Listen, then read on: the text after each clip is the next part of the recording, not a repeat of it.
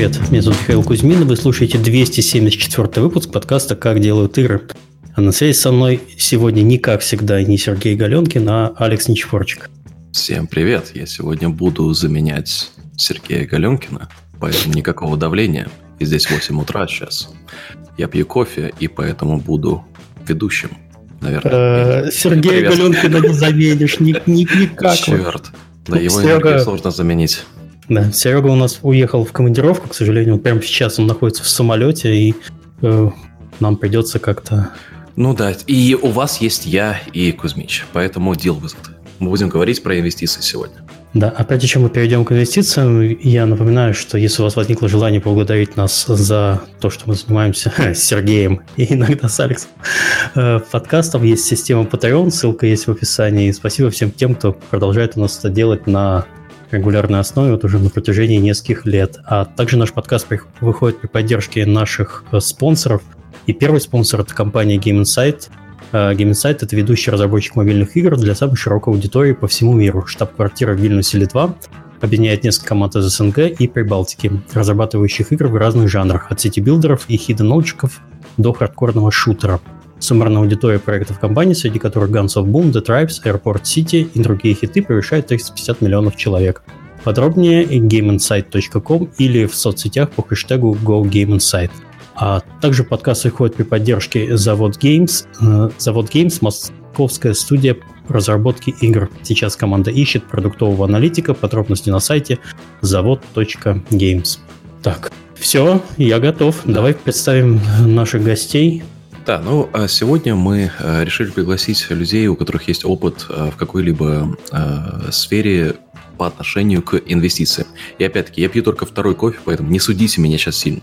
А у нас в гостях сегодня Илья Еремеев, а, старший исполнительный продюсер в Mail.ru Games Ventures. Привет. И Привет-привет. И Юрий Красильников, а, вице-президент бизнес-девелопмента в Белка Games. Всем привет. Так, ребята, ну, да, э, вообще такая вот э, тема игровых инвестиций. Я э, был приятно удивлен, когда где-то полтора года назад э, на московском Тургаме я сделал маленький докладик про это. А оказалось, что зал был полный, была куча вопросов, и вопросы, которые, возможно, даже вот нам с Ильей, может быть, кажутся не особо релевантными, потому что мы сталкиваемся с этим каждый день, когда занимаемся инвестициями. Давайте, может быть, вкратце расскажем о себе, чем занимаетесь и каким образом вы в ежедневной работе трогаете тему инвестиций. Хорошо, давай я начну. А, я действительно занимаюсь инвестициями, работаю в Mail.ru Games Ventures. И у нас такая интересная структура фонда, а, что продюсер — это не совсем, не только продюсер, но он выполняет также функции скаутинга, переговоров и дальнейшее ведение компании, а, с которыми мы заключаем контракты. Поэтому моя работа объединяет как продюсерскую, так и бизнесовую часть работы. Прошу прощения, в свою дремучесть скаутинг это что? Скаутинг — это когда ты ищешь новые интересные компании и, э, и предлагаешь им сотрудничество. Как, как скаут в Team Fortress бегаешь от точки А в точку Да, да, да, как скаутинг в спорте, да, ищешь э, людей или компании с потенциалом и предлагаешь им возможность. Но то, что ты говоришь, оно на самом деле интересно, потому что я вот буквально недавно столкнулся с одной э, компанией, где э, бездев, вот они заключили сделку, да, и потом mm-hmm. тебе передают аккаунт-менеджер. Что ты говоришь, это то, что э, ты ведешь компанию от и до внутри э, вашего фонда. Uh, да, именно так. В этом такая есть особенность, что когда сделка заключена, и мы становимся акционером компании, то дальше обязанности продюсера входят делать все, что в его силах, чтобы привести компанию к успеху. Успех у нас есть э, определенный KPI э, успеха, это пробитие выручки в миллион долларов в месяц. И задача продюсера делать все, что угодно, связывать э, компанию фаундеров с нужными людьми, делать ревью продукта. А, в общем, все, что не запрещено законом, чтобы прийти к этому миллиону. Mm-hmm. Слушай, э, Илья, а я посмотрел, у тебя вообще путь, ты начинал 3D-артистом. Вот можешь немножко рассказать про как ты вообще в геймдеве развивался и как попал в инвестиции? Да, да. я геймдев лет 12, наверное, 2008 года, и начинал как 3D-художник. Э, работал в, аним- в анимационной студии, потом работал в 1С Авалон, делали мы шутер, немножко приложил руку к полный привод 4 на 4, потом ушел в аутсорс, работал в компании Spirasoft, сделал нескольких роботов для Star Wars The Old Republic, и затем меня занесло в Casual, я работал в компании Artagon, мы делали Hidden Object игры для компании Big Fish, и там же я начал впервые интересоваться мобильной, мобильной разработкой. Мы там начинали вместе делать отдельный отдел, занимающийся мобильными играми. Так потихоньку через участие в инди-компании Asteroids, где я был креативным директором и лидом питерской студии. Вот, я подключился к бизнес-части разработки. Затем был Game Insight, а, где как раз а, была такая продюсерская должность, которая тоже была очень необычная. И она заключалась в том, что у тебя в руковод... под руководством находилось несколько компаний, несколько студий внутренних Game Insight, и при этом не было директивного контроля. То есть ты отвечал за результат, но не имел прямого влияния на компании и на продукты, и приходилось договариваться и продавать свой вижен. Дальше я... Слушай, а ты когда сказала Asteroids, у меня в голове всплыло, это же компания да. Андрея. Угу, Конечно, да, да, да, Андрей был моим боссом, и это были очень классные времена. Ну, все были времена классные, но с Андреем мы продолжаем дружить и общаемся регулярно. Господи, какая индустрия все-таки маленькая. Полный круг. Вот. И в Геймсайте это опыт э, общения с несколькими студиями одновременно, ведения нескольких разношерстных проектов, потому что я занимался и Guns of Boom, и Hidden Object, и Match 3. И мое увлечение бизнес-частью, я в то время как раз смотрел активно в сторону того, как работают инвестиции, как работает игровой конкретно бизнес. А, поступило очень интересное предложение от э, Ильи Карпинского перейти в Mail.ru Games Ventures, где я как раз мог сочетать и текущие навыки, и развиваться в том направлении, которое мне было интересно в перспективе. Вот. И с тех пор я уже два года, вот в феврале, в начале февраля стукнуло два года, как я присоединился к команде. И теперь занимаюсь инвестициями в игровой, в игровой бизнес. Окей, okay, спасибо. А Юрий, расскажи про себя, тоже свой путь в индустрии. Ну, да, давайте расскажу. Я в Белке, ну, сначала я скажу про Белку. А, к Белка Games я присоединился где-то два с половиной года назад а, на позицию директора по бездеву, и там в задачах стояло отстроить внешние партнерства, в том числе там со сторами. Затем я занимался ребрендингом компании – а позиция бездева в белке а, подразумевает ну, довольно такой широкий спектр обязанностей. И вот там за два года вырос до позиции вице-президента по бизнес-развитию, где зона ответственности еще а, расширилась. Там в том числе сейчас украду слово у Ильи скаутинг каких-то команд, которые нам в том числе уже становятся интересными для того, чтобы сотрудничать по разработке продуктов и так далее.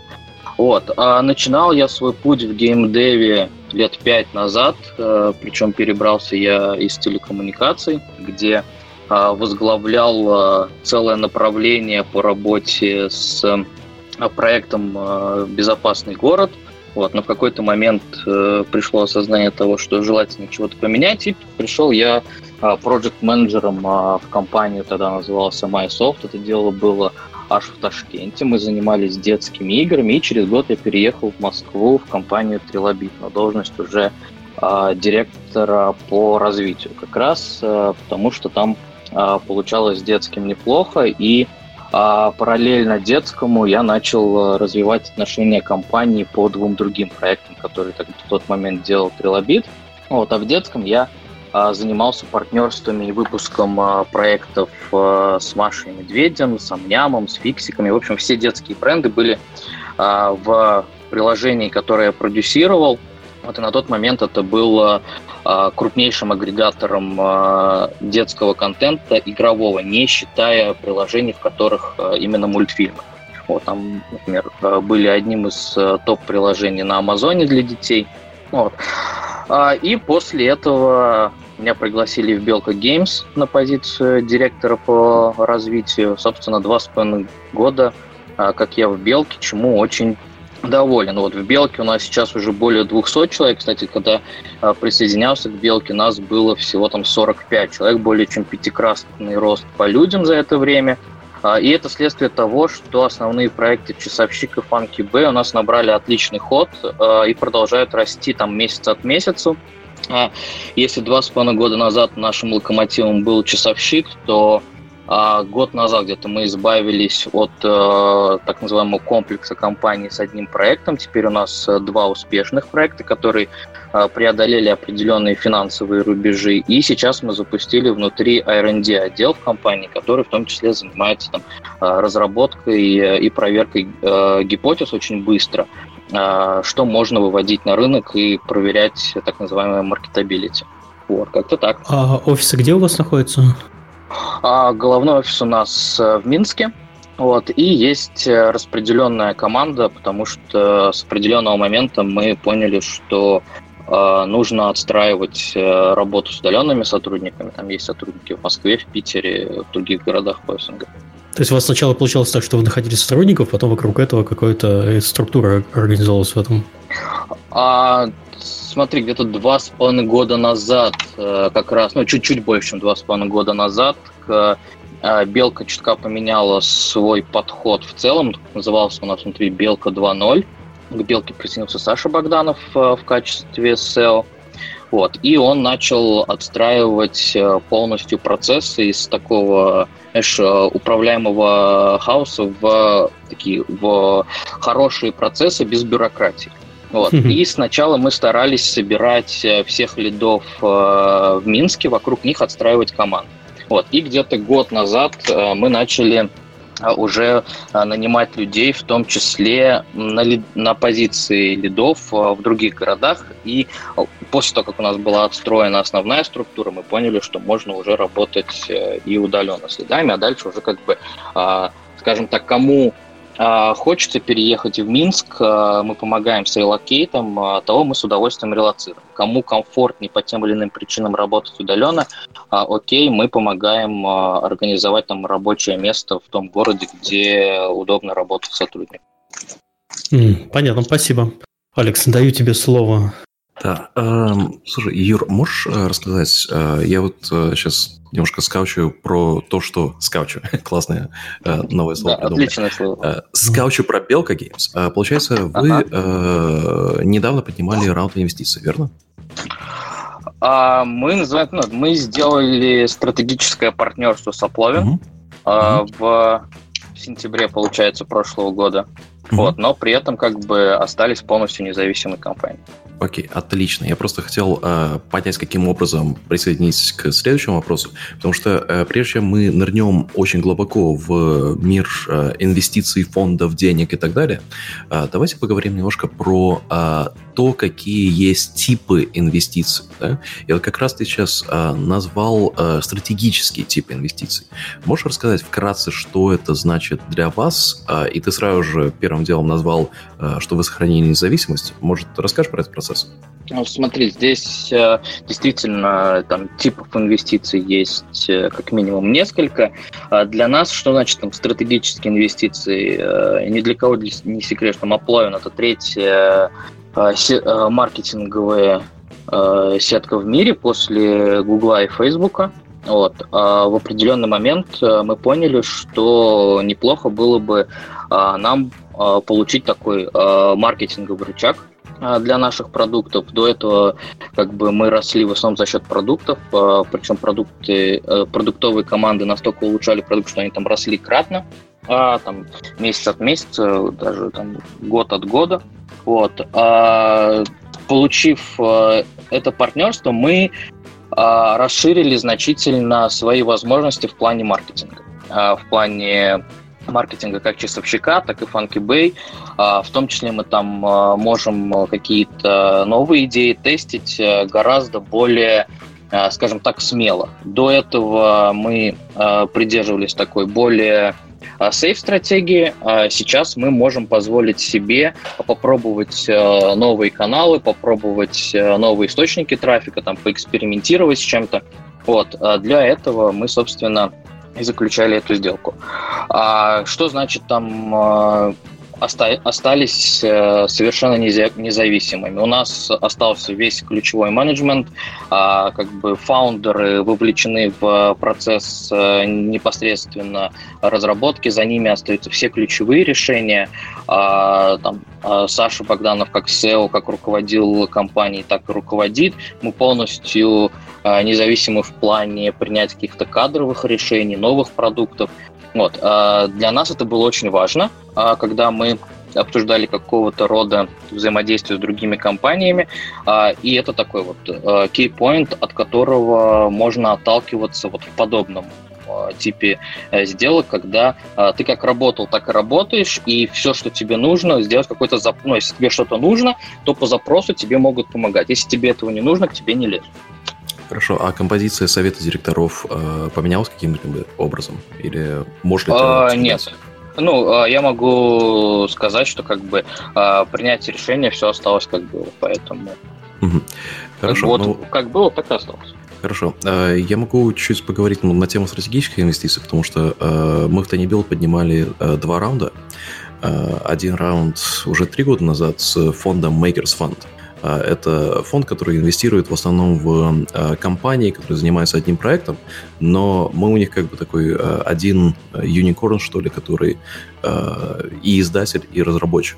Они инвестировали, например, в GenVid. Это технология, которая оверлей делает на Твиче. А второй раунд у нас был чисто стратегический с большой китайской компанией, которую я не могу назвать так попрыгал вокруг НДА.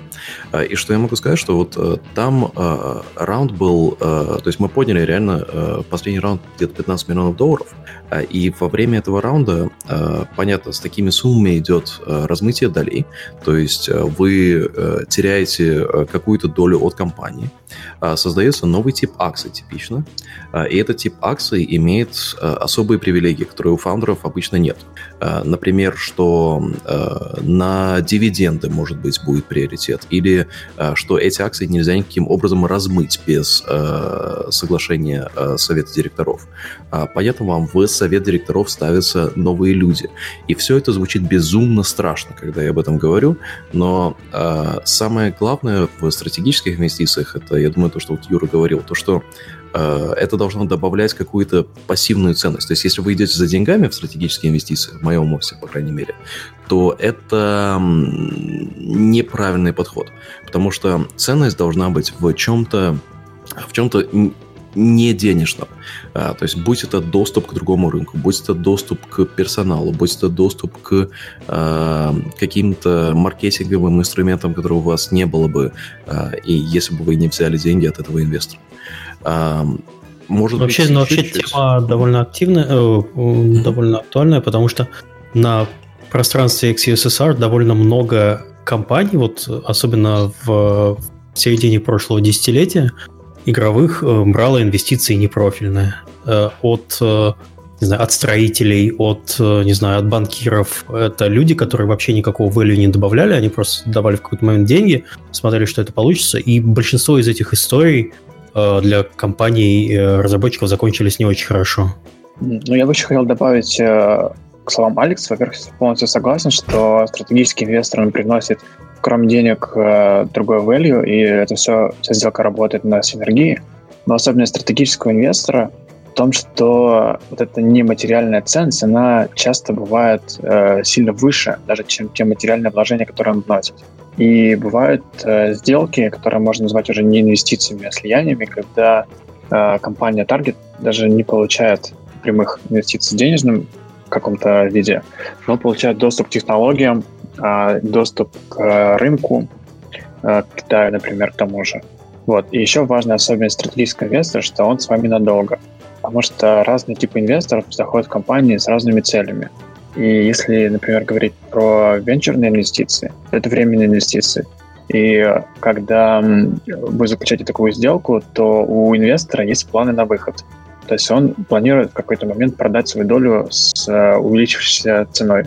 Стратегические инвесторы часто рассматривают сделку как очень долгосрочную и вообще могут не планировать расставаться с компанией никогда. А, да, а давайте ты... Э, определение сначала сделаем. То есть стратегические инвестиции мы уже ну, примерно поняли, что это такое. А, венчурные инвестиции, а, он же рисковый капитал, по-моему, по-русски называется. Да. Может быть, можешь вкратце описать, что это конкретно значит и чем это да. отличается? От ну, такими простыми словами, венчурные инвестиции, когда инвестор входит в компанию, когда она еще имеет небольшую стоимость, но имеет потенциал к росту. и выходит из компании, продает свою долю, когда компания либо полностью поглощается каким-то стратегическим игроком, либо э, продает свою долю э, в момент, когда компания достигает каких-то результатов, и ее ценность повышается, соответственно, и доля инвестора тоже повышается.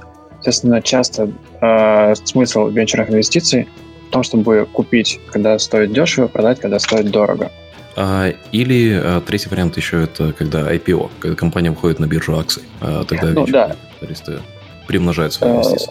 Э, да, но это вариант выхода. Ну, либо поглощение стратегом, mm-hmm. либо выход на IPO. Это называется liquidity event. И mm-hmm. в тот момент все люди, которые владеют детальными акциями, они получают какой-то профит. Mm-hmm. Хорошо. Мы уже установили, что есть как минимум два типа инвестиций. Есть стратегические, есть венчурные. А если суммаризировать, чтобы мы вот так вот шли для зрителей по э, плану какому-то, то стратегически это когда есть какая-то дополнительная пассивная э, ценность или что-то, доступ к рынку, э, и часто они остаются с вами э, на дольше, с вашей компанией.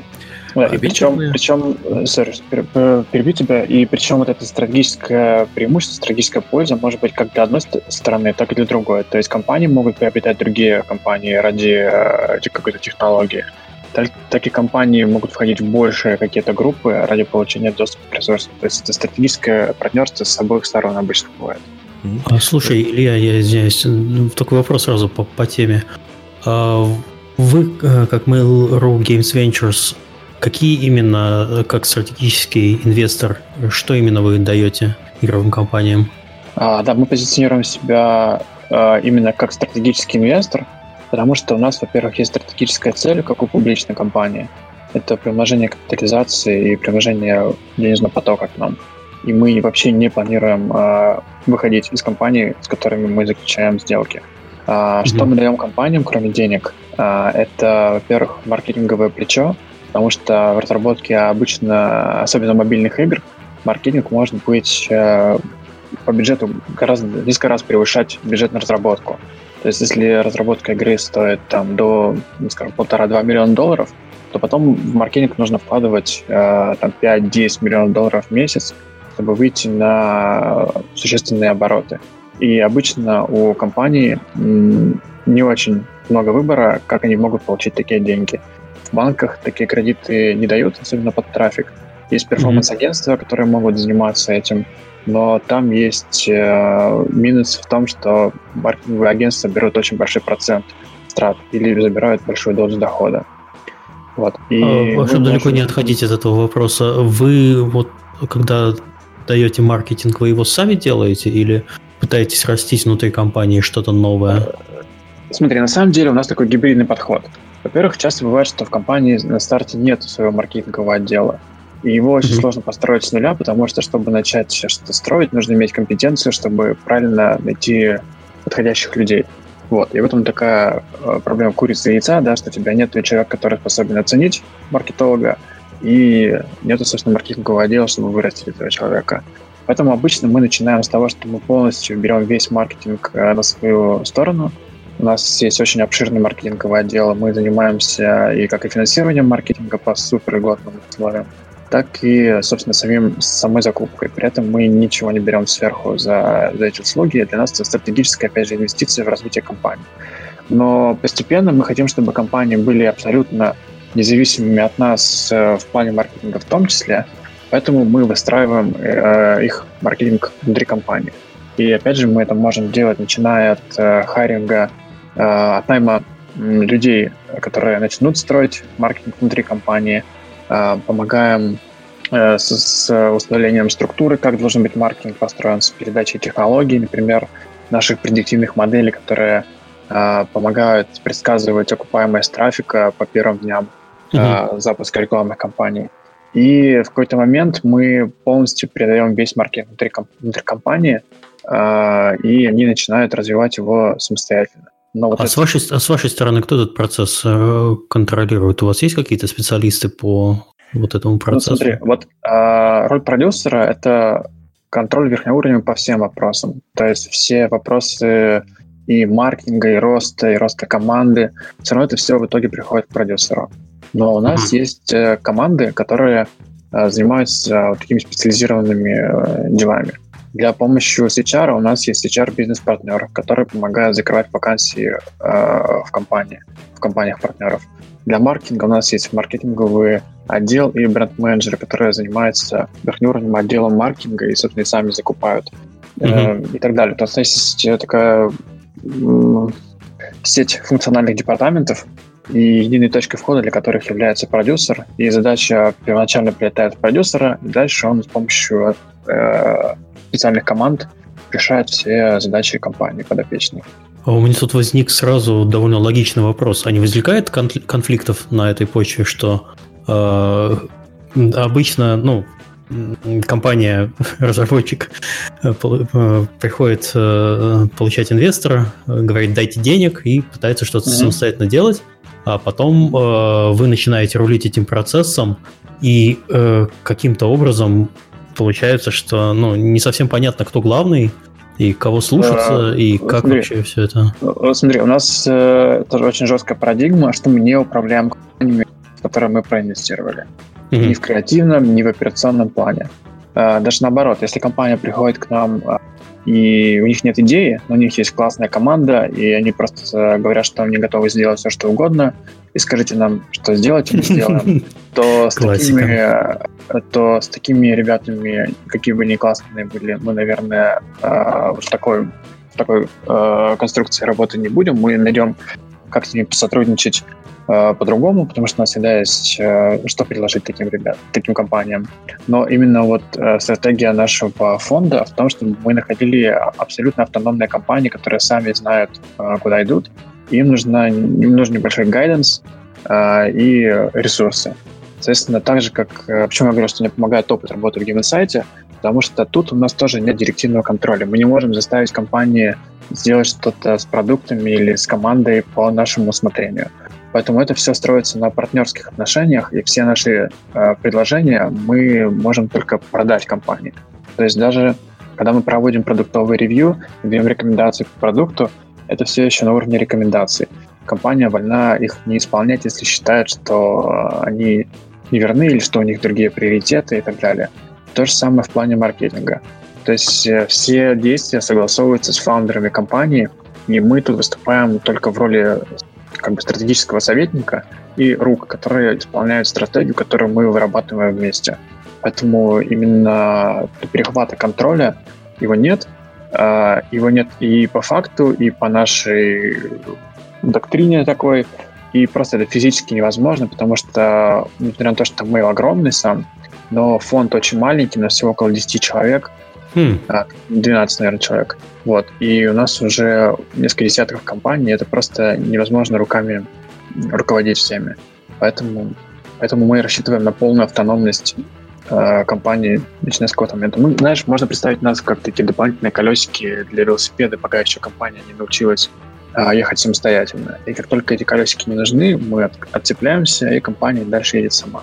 Ну, эти колесики, они могут быть нужны в разные периоды компании. Бывает э, компания в э, стадии становления, э, например, мы входим в компании, которые в том числе еще даже не сформированы, имеют только идею и хотят построить что-то новое.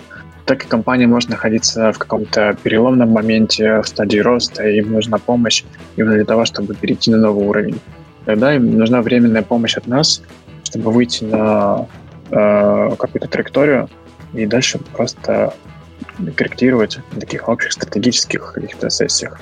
То есть, если я тебя правильно понял, вас интересуют прежде всего компании идейные, у кого есть э, понятная Абсолютно. Идея. В первую очередь меня интересует, э, нас интересуют идейные фаундеры, потому что это, это первое, на что мы смотрим. Если mm-hmm. фаундер э, знает, что он хочет сделать и по проекту, и с компанией, вообще со своей жизнью, и с бизнесом, то это вот такой первый рубеж оценки, э, который нужно пройти, чтобы э, с нами сотрудничать. Окей, хорошо. Алекс, рули дальше. Я тут немного Эй, отвлек. в чатике на вопросы отвлекаю, да, отвечаю. Э, интересно, на самом деле, получается, вы входите в компанию как стратегический фонд, но вы являетесь компанией, которая на рынке акций. То есть я правильно понимаю, mm-hmm. что вам вот этот вот миллион в месяц, который ты упомянул, вам он критичен, чтобы приумножить э, э, свою ценность на этом бирже акций? или нет? Э, отчасти да, это одна из э, наших целей, но миллион, почему миллион? Потому что это такой порог материальности для нас. То есть угу. это как раз ценз, а, который мы применяем для оценки вообще потенциала наших сделок. То есть если мы видим компанию, которая не хочет расти до таких объемов, или у них есть продукт и нету продукт, который не имеет потенциала выйти на миллион в месяц, потому что есть классные нишевые продукты, которые никогда миллион в месяц зарабатывать не будут. Mm-hmm. То такие компании нам тоже не подходят, потому что... Okay, а у меня есть да. вопрос для тебя, немножко такой пазл кину в себя. А, Давай. А что если а, вот вы вложили в компанию и есть путь к миллиону, но по какой-то причине, может быть, это внешние факторы, не получится вытащить на миллион без дополнительных инвестиций, что тогда может произойти? А, тогда ну, смотри, смотри, что значит не получается вывести на... Компания а, продолжает ну, жить не хватает, или компания умирает? А, не, ну, то есть э, компания вышла на плато, да, какое-то определенное, mm-hmm. скажем, ну, 500 тысяч в месяц, 50% от вашей mm-hmm. цели, да, э, и очевидно, есть очень понятный план, по которому можно вытащить, э, удвоить эту прибыль, но а для этого, для исполнения этого плана нужно еще дополнительные инвестиции в компанию. Ну, как-то бывает э, часто в Кремниевой долине, э, когда, чтобы выйти на новый уровень, тебе нужно поднять там раунд B, C и D.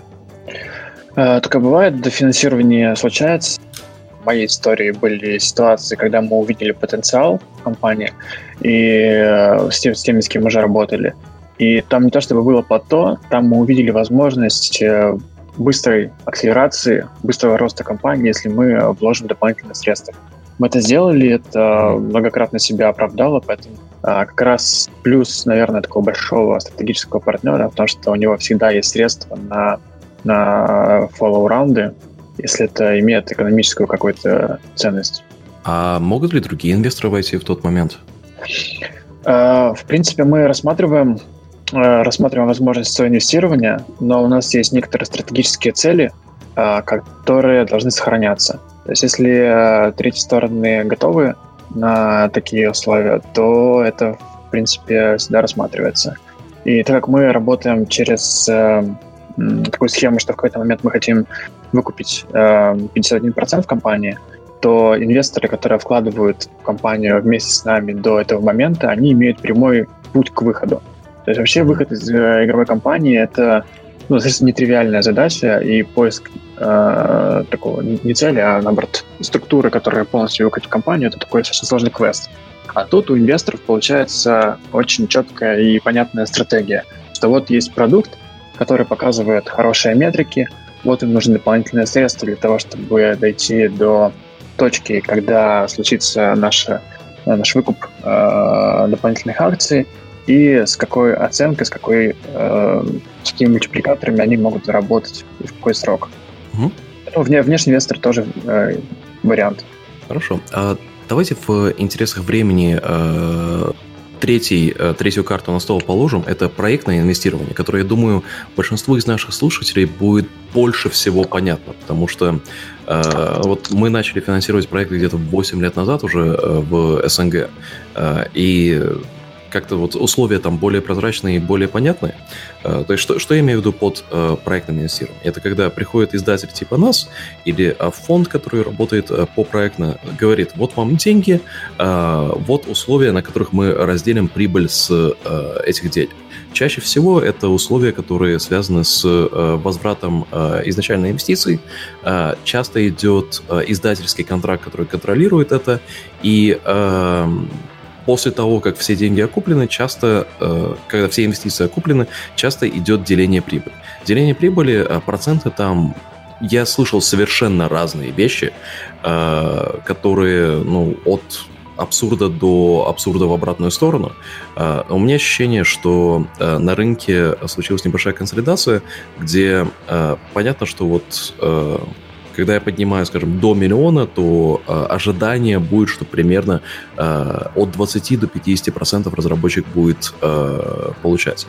Но э, что я хотел э, поставить вот сейчас на стол дискуссии, это, э, может быть, э, у Мейла или у Белки есть какие-то интересные примеры проектного инвестирования, и, может быть, мы сможем узнать что-то новое здесь. Э, смотри, сейчас конкретно в РГВ занимается именно инвестицией в компании, не проектным угу.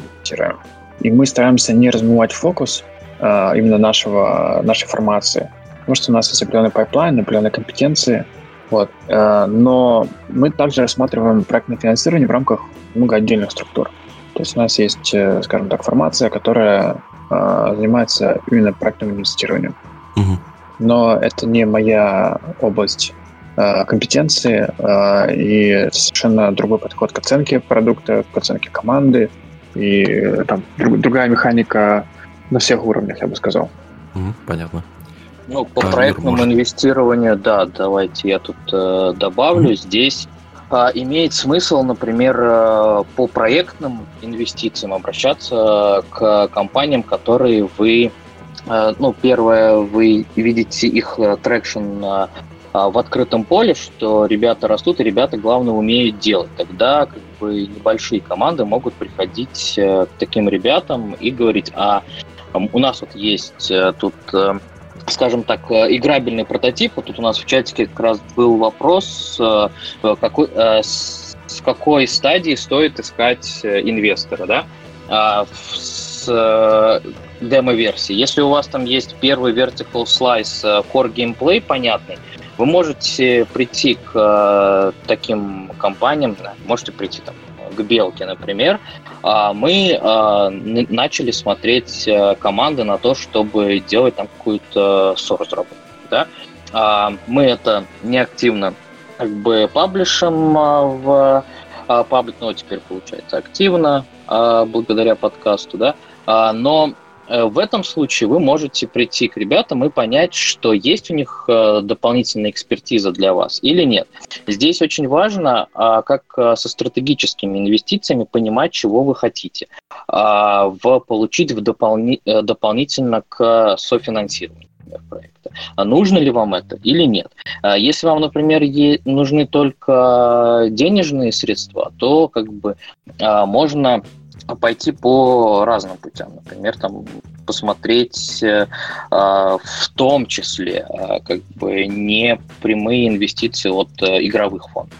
Вот. А если вам все-таки хочется, чтобы в дальнейшем это была какая-то синергия, полезная в том числе вам, вот, то лучше идти там к профильным ребятам. А, и здесь имеет смысл а, и, идти с опис... уже имея описание команды и иметь описание идей. Ну вот э, сейчас, а, я думаю, здесь Алекс меня сможет хорошо добавить. Э, очень э, часто выходцы из каких-то компаний делают свои студии, поднимают под это инвестиции.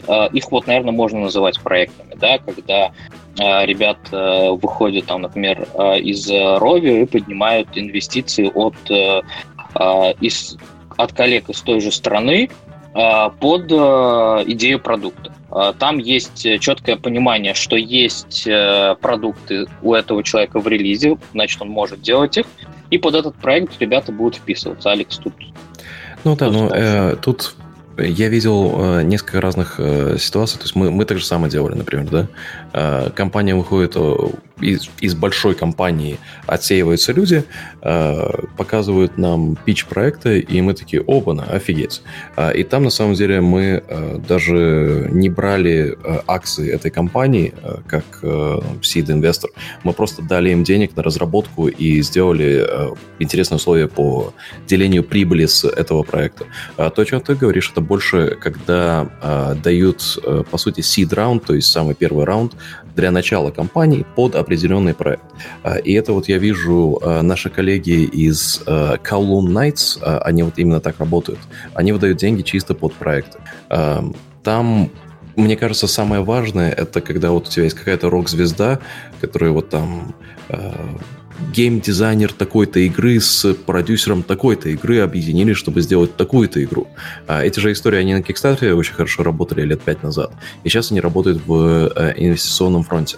А здесь, э, на самом деле, у меня есть пара интересных ситуаций, которые можно описать, а, которые связаны в основном не с э, геймдевом в СНГ, а на Западе, а, где Вот, например, приходит ко мне разработчик, он сделал вот такую-то крутую игру, которая продала десятки миллионов копий э, в течение 15 лет. Э, человеку уже э, под 50, э, как ветеран индустрии, ты смотришь на резюме, все офигенно. А потом думаешь, окей, ну, предыдущая игра, она была франшизой, которая установлена была 15 лет назад, да? Потом э, издатель, а это AAA издатель, который топ, топ-5 в мире, они потратили миллионы-миллионы долларов на продвижение этой игры. Смотришь на бюджет, такой думаешь, окей, здесь команда должна быть 17 человек, легко. Смотришь на бюджет, там 5 человек в этом бюджете. Такой, хм, а, а ожидание там на самом деле идет а, из того, что вот хочется иметь финансовую безопасность. А, и мне кажется, я к чему я это говорю? Мне кажется, что а, есть такой большой сейчас дисконнект а, между проектным и вообще в целом инвестированием в проекты в США и в Западной Европе по сравнению с СНГ, потому что в СНГ каким-то образом, по крайней мере в нашем опыте, мы установили, что разработчик всегда зарабатывает с роялти, да, или с успеха проекта. А на Западе есть такая поганая практика встраивать прибыль уже в бюджет самого проекта. И, О, Господи, э, ты говоришь про геймдев э, российский прошлого десятилетия, так всегда да, было. Но я говорю про э, вот это, это когда мы работали, когда вот прошлое десятилетие, когда да, э, я еще не раз. работал, да, когда э, были здоровые издатели, которые работали с Западом, да, и тогда ты понимал, что ты в принципе не получишь роялти. И вот эта устаревшая модель, как я, я это я притворяюсь, что ее не существует уже э, в СНГ, по крайней мере. Понятно, что она есть и присутствует, но а, на Западе меня просто вымораживает, насколько это до сих пор а, общепринято. А, и когда разработчики приходят к нам с реально прозрачными бюджетами, а, тогда вот часто мы наоборот говорим, ребята, вот вы здесь себе не доплачиваете, здесь нужно чуть побольше бюджетов, здесь нужно что-то еще. Вообще в целом проектное инвестирование это такое, такое дело, когда нужно иметь хорошую историю, но в чатике тут спрашивают, типа, а, а инвестируете ли вы в соло-разработчиков? А большинство больших компаний, наверное, нет. А, или как ты считаешь, вот вы бы а, дали деньги соло-разработчику? А, смотри, проблема в первую очередь в том, что человека нельзя инвестировать. Инвестировать можно только в компанию. Вот, да, поэтому если ты просто частный предприниматель, то тебе достаточно проблематично привлечь серьезного инвестора. Во-вторых, соло даже руководство компании это не всегда хорошо. И лично для меня плюсом при оценке компании является наличие кофаундеров. То есть это несколько человек, которых, э, которые совместно занимаются руководством бизнесом и его развитием. А, потому что один человек — это нестабильная структура, потому что он может э, подвергаться различным ситуациям. А, поэтому нет, команда, э, команда обязательно. Один человек — это слишком рискованно. Угу. Вот мы тоже, э, когда к нам э. приходят э, соло-разработчики, э, мы часто пытаемся их э, подвинуть в сторону того, чтобы создать команду вокруг себя, чтобы не иметь э, одну точку э, как-то one point of failure. Да, ну и смотри, вот а, какая это, это опять же оценка того, насколько человек может драйвить разработку и заражать свои идеи других. Если ему удается собрать команду даже на каких-то добровольных началах убедить людей, что его идея имеет смысл и имеет потенциал, то это уже показатель того, что он сам в нее очень верит, и люди, которые его окружают, тоже могут ему верить. Потому что в будущем, если он хочет создавать бизнес, то вот такое качество, оно просто необходимо. Вот какое-то визионерство, знание своей миссии, знание, куда он идет, и умение сплочать людей вокруг этой миссии. Потому что мы, например, инвестируем... Почему мы инвестируем не в проекты конкретно в бизнес, и люди часто путают эти вещи, что они делают классную игру, но не видят за этим, как построить бизнес. Вот, потому что это долгосрочная история. И первый проект может быть неудачный. И может быть второй проект неудачный, третий, а четвертый он будет... Э, а четвертый выстрелит и покроет все затраты. И вот мы готовы ждать, мы готовы вкладывать именно в людей и ждать и давать им право на ошибку. А когда ты работаешь по проектной схеме, то ты вкладываешься в как такое в продукт в моменте. И если он не выстреливает, если что-то не, не получается, то на этом сотрудничество заканчивается. То есть тут разница стратегии. Быстрее получать э, с большим, э, там, с большим каким-то апсайдом, но в короткий срок, либо играть в долгую, вкладываться в саму компанию, в развитие конкретных людей, чтобы они уже давали плоды на на более долгом периоде. Ну, по поводу проектов здесь э, я, наверное, чуть-чуть не соглашусь с тобой, Илья, потому что э, есть случаи, когда ну, получает подпроект, э, затем, да, проект не выстреливает, но э, видно, что команда А сработалась на проекте, Б там не вина команды, что проект э, не полетел, не там э, market fit был изначально неправильно определен. А, но ребята показывают, что могут делать э, проекты на должном уровне качества, там, с выдерживанием э, плюс-минус сроков. И тогда зачастую можно делать там новый проект, э, получая финансирование от той же компании, от которой получали под первый проект. И это ну, может быть хорошим показателем, что ваш первый проект, даже не взлетев, может привлечь под себя, под второй проект Э, сильно проще инвестиции, нежели под первый. Вот как раз под первый, когда у вас нету никакого, э, никакой истории совместной работы, вот э, там тяжело так вот, mm. пробить лед. А в, на второй проект, даже если первый не взлетел, здесь как бы все depends on от того, как вы работали над первым проектом. Я не думаю, что ты тут со мной не согласен. На самом деле, мне кажется, что у нас мысли в одном направлении тут идут. Но просто смотри, когда ты вкладываешься в компанию, это становится и твоим бизнесом тоже. И тебе не все равно, что происходит с самой компанией. Ты, даже если первый проект э, получился неудачным, ты все равно вложился в развитие самой компании. Там обучились люди, там построились процессы, там менеджмент получил опыт какой-то. И там вы вместе в одной лодке дальше идете через все там невзгоды и успехи. А история с э, проектным финансированием, она такая, знаешь, не обязывающая. То есть сейчас один раз получилось, что то люди взяли опыт, и на самом деле не факт, что они с тобой дальше будут э, э, работать. А тут ты делаешь такие долгосрочные вложения в развитие общей. Поэтому да, деньги получить во второй раз э, возможно. И даже я согласен с тобой, что фейлы, они иногда ценны. То есть, если приходит компания, например, которая говорит, что вот у нас был э, такой проект, мы его сделали, но он не оправдал ожиданий, но мы вынесли из него такие уроки, и теперь у нас есть э, план с правками, теперь мы знаем, как нужно скорректировать там, некоторые вещи, в которых мы ошиблись, и теперь у нас есть э, план, который приведет нас к успеху. То да, такой вариант, он гораздо более потенциальный. Просто когда ты вкладываешься в компанию, ты получаешь партнера, который заботится о твоей компании наравне с тобой. И ну, тут, знаешь... это, это не просто деньги. Да, но здесь, э, что называется, мы называем, мне кажется, одно и то же разными а, терминами а, там комп в компанию, в проект. Вот а, на шаг назад а, я поддержу вас, что там в соло разработку а, очень вряд ли кто-то будет ну, из таких из крупных игроков вкладываться, просто потому что риски очень большие. А вот пар под партнерскую там разработку вкладываться или в бизнес, как ты говоришь, здесь а, там риск того, что второй проект не будут делать с тобой, ну, а, оцениваешь же не только ты проект, но и всегда разработчики оценивают э, тебя как э, партнера, как инвестора. И здесь, опять же, depends on, зависит от того, как вы вместе работали над э, проектом. А возможно, у вас как бы было соглашение, чтобы там, я абстрактно говорю, там, вы, да, что было соглашение, что не лезут, а там лезли. Понятно, что второй раз не очень хочется делать, там еще перетягивание каната будет, чье решение в итоге привело к невзлету проекта. А, либо наоборот, а, вы обещали там доп, доп ценность и не дали. Вот. А здесь как бы а, я к тому, что сейчас, благо на рынке, а, вообще как бы и для разработчиков а, с отличными идеями, особенно там для растущих, есть вообще повыбирать из кого.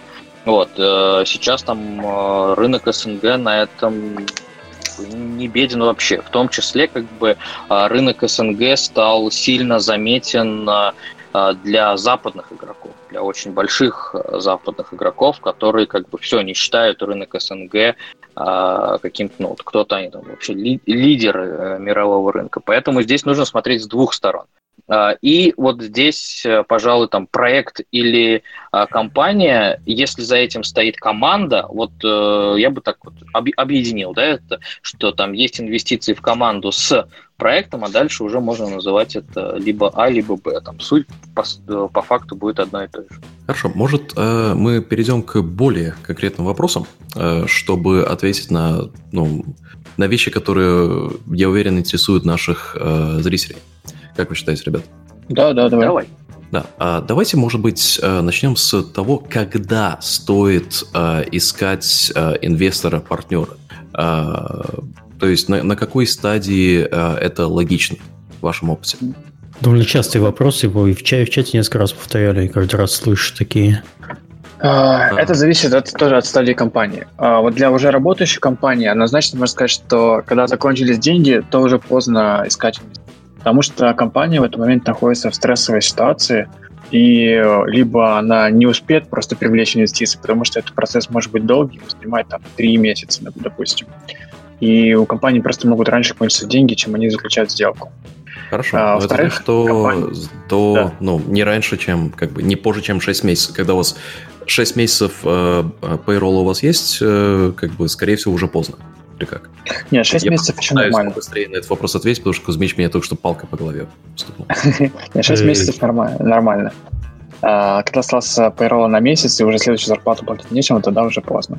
Второй минус той ситуации, что компания находится в стрессе, в стрессе, и они получат очень невыгодные условия, потому что партнеры тоже понимают, что у компании нет выбора, и загнанную цель э, там будут отжимать. Вот. И это плохо можно, для... Можно для... нерыночную оценку получить, да. Да, это плохо для обеих компаний, потому что залог плодотворных отношений – это здоровое партнерское какое-то отношение друг к другу, а не хищничество. И когда ты хочешь вот э, людей в беде по дешевке купить, это плохо.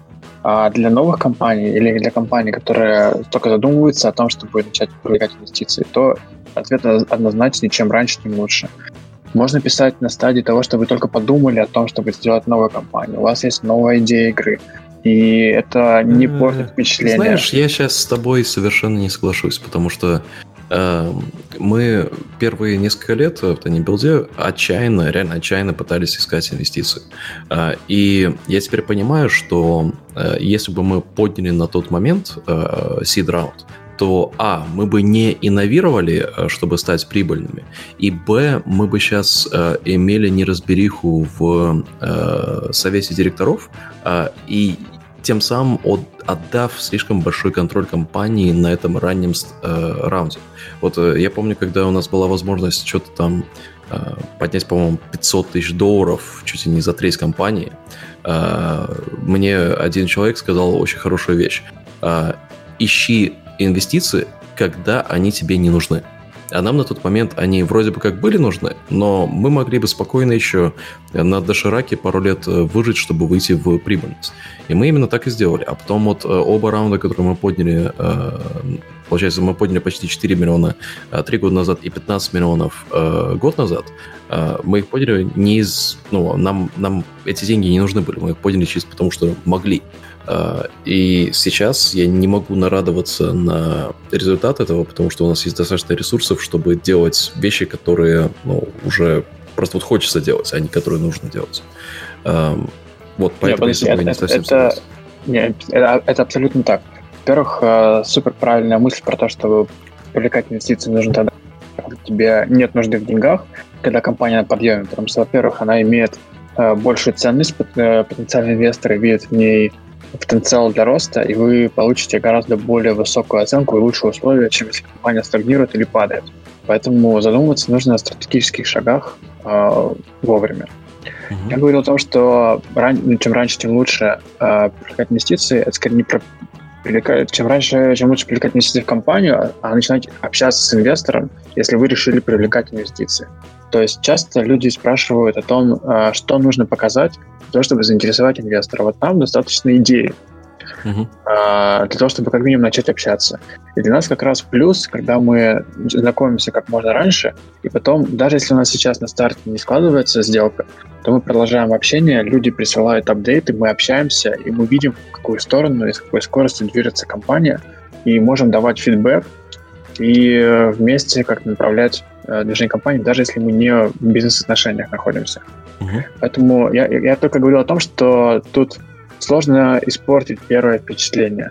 А, и нет, это не один шаг у тебя есть на общение с инвестором. Тут все живые люди, все понимают, э, как бы, как устроено, что люди могут прийти с плохой идеей, потом они приходят с переработанной идеей и с анализом, и с какими-то уже результатами. И это гораздо лучше, чем, э, чем не пообщаться заранее.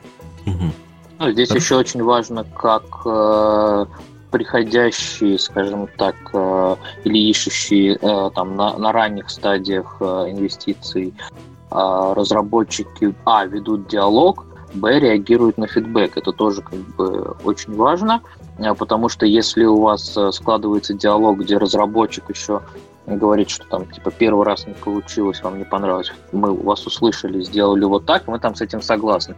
Либо аргументирует, почему не так. А с моей точки зрения, идти кому-то за а, тем, чтобы э, вас начали вкладывать, это как раз, э, чтобы у вас была не только там идея первоначально, потому что, ну, все-таки идей у всех э, довольно много. Вот. А когда у вас уже что-то есть э, показать в том плане, что вы можете э, не только в Google Доках э, дизайн-документ написать, а что вы поработали над э, первоначальным составом команды, что у вас есть э, э, какие-то наработки уже свои, и вот для э, там, масштабирования вашей идеи вам как бы нужны средства, потому что а, мы здесь э, не идем там э, руду добывать, да, и там никому не нужны средства на то, чтобы купить новую кирку. Там, как бы прототип можно сделать э, самостоятельно, и тогда вы будете сильно ценнее э, и иметь более выгодную позицию с точки зрения переговоров, чем э, когда вы приходите просто, когда у вас есть идея. Потому что ну, в 99,9% случаев вам, скорее всего, скажут, ну, сделай что-нибудь, там, мы продолжим общаться. Спасибо, что написал, будем на связи. Да, это абсолютно так, но все равно даже идею можно прислать. Я вот сейчас э, смотрю э, наши пичи, ну, когда нам пичат игры, э, и смотрю на последние подписанные сделки или сделки, которые в процессе. Э, и получается, э, три последние сделки, э, две из них уже закрылись, и одна вот сейчас э, как бы в процессе. Это когда э, у нас есть э, мое любимое слово «покажи нам гифку», да? Mm. Там ребята показали нам гифку, которой было видно, что десятки миллионов просмотров, и я просто вот, ну, как-то мой коммент на Ютубе, который одну из этих сделок, э, как это, ну, спровоцировал, да я просто типа, кидаю деньги-то не билда в этот проект, ничего не происходит, свяжитесь со мной. Ребята связались со мной, сказали, что это самое смешное, что они слышали от потенциального инвестора, и мы с ними работаем уже э, полгода над этим конкретным проектом. А, ну, это, ну, это, это на самом деле важно, потому что какой-то такой, знаешь, на персональном уровне коннект должен быть между людьми, потому что это люди, не которые дали деньги и ушли, и ты с ними больше не работаешь. А это люди, с которыми у тебя постоянное а... общение какое-то. Тут валидация рынка, я говорю, про то, что вот э, часто разработчики э, думают, ну окей, вот э, то, что у нас, например, есть вопросы в чате в целом про питчи, как вот когда питч тигр, это извечная тема, да, э, и мне кажется, что многие боятся показывать свои идеи на ранней стадии, э, просто вот делиться им, ими с миром. А самые успешные проекты, которые я вижу за последние несколько лет, даже тоже этот э, гусь, да, э, Untitled Goose Game, они показали игру очень-очень рано. Они показали в виде вот коротенького видео на Reddit, а, еще в ранней стадии разработки, и сказали, вот мы работаем над прототипом, будет, типа, это пока что не названная игра про гуся. Вот итоге это и, и, и случилось, что не названная игра про гуся, ну, финальное название. Но а, мне кажется, что это универсально для игровой индустрии, что для фондов, что для стратегов, что для проектных инвесторов, это делиться э, играми на очень ранней стадии э, и быть открытыми э, вокруг своей разработки. Например, mm-hmm. разработчик, который сделал э, Streets of Rogue, э, Мэтт Добровский, это, наверное, наверное, это единственный сейчас проект, который мы продолжаем работать, где разработчик соло, то есть вот один человек. я просто следил за его девлогом очень-очень долгое время, скачивал его альфы, то, что он там очень открыто разработку вел. И когда он прислал email, типа, ребята, можете мне помочь? Я ответил там в течение 30 секунд «да». И это одна из самых успешных наших игр в плане восприятия пользователя. Вот, и я да, думаю, здесь что... же ты хорошо... Абсолютно согласен. Алекс, здесь же ты хорошо тебя сконвертировала в месседж им как раз 10 миллионов просмотров. И ты как бы смотришь, понимаешь, ага, как бы аудитория у ребят будет mm-hmm. изначально. Здесь как бы здесь скорее в добавление, да, если вы еще можете как-то Э, доказать э, то, что к вашему проекту будет э, интерес со стороны публики, вот это будет как бы действительно вас там будут приходить и говорить, возьмите, пожалуйста, денег, давайте делать там из гифки полноценный проект. Вот, потому что люди видят, что там, не знаю, виральность большая, аудитория липнет, там, мухи на мед. Что-то, что может потенциально зацепить помимо слов, о, у меня есть новая крутая идея. Ну, круто. ну, да. Я еще тут соглашусь, что э, это правило э, правдиво не только для разработчиков, но и для тех же фондов, например. То есть правильно говорить о том, во что ты веришь, что ты видишь как тренды растущие.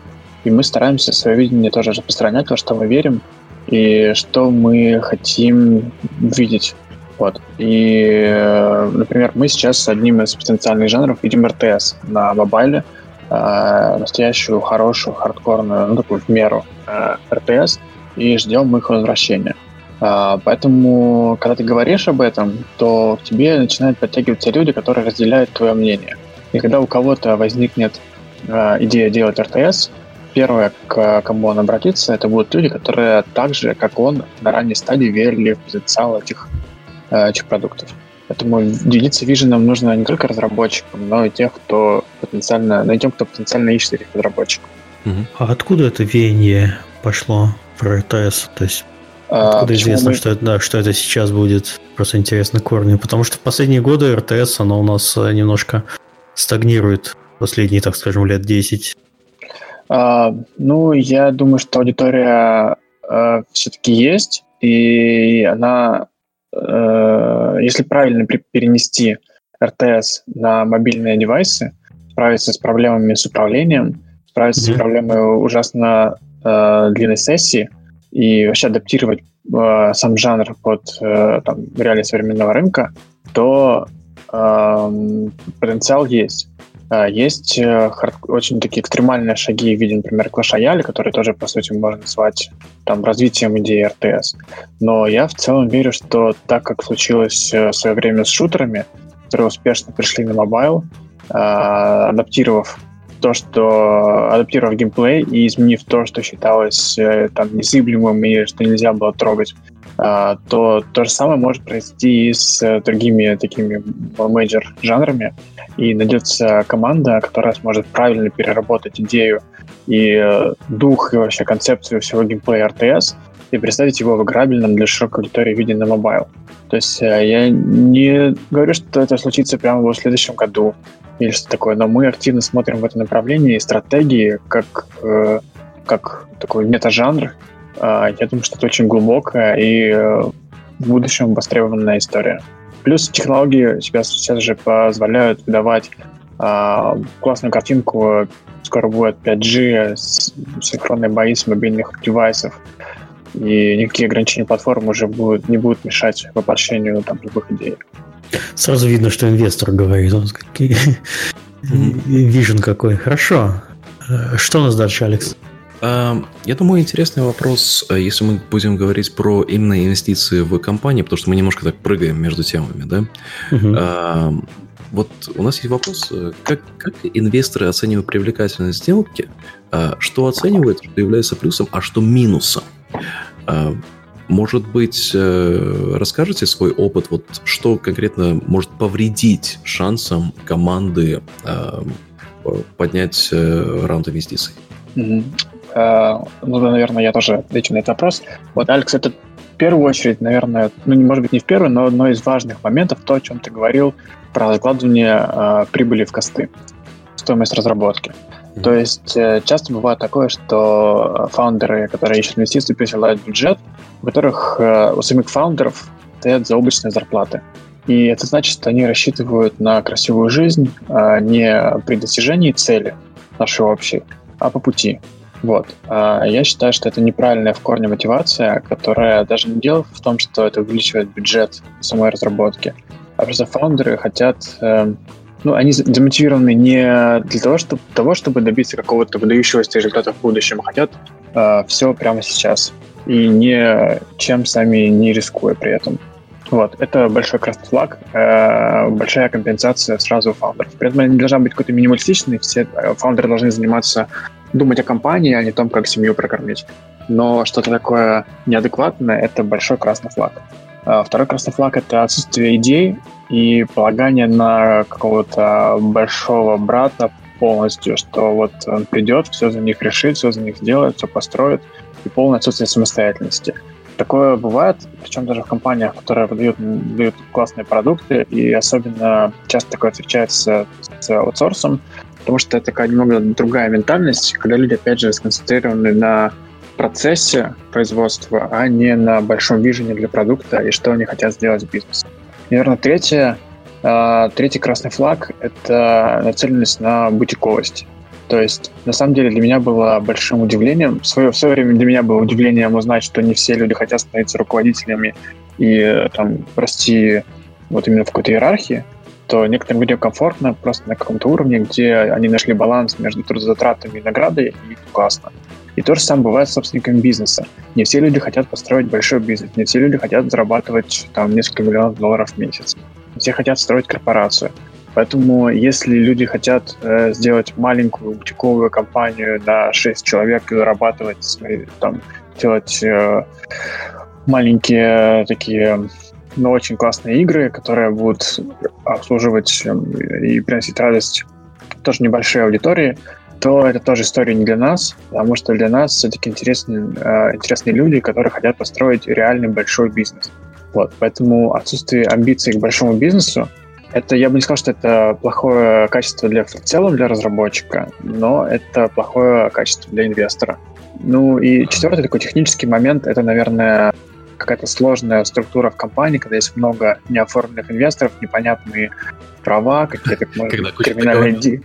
да? Да, да, куча устных договоров известных. Вот. Да, запишите и... все, все слушатели.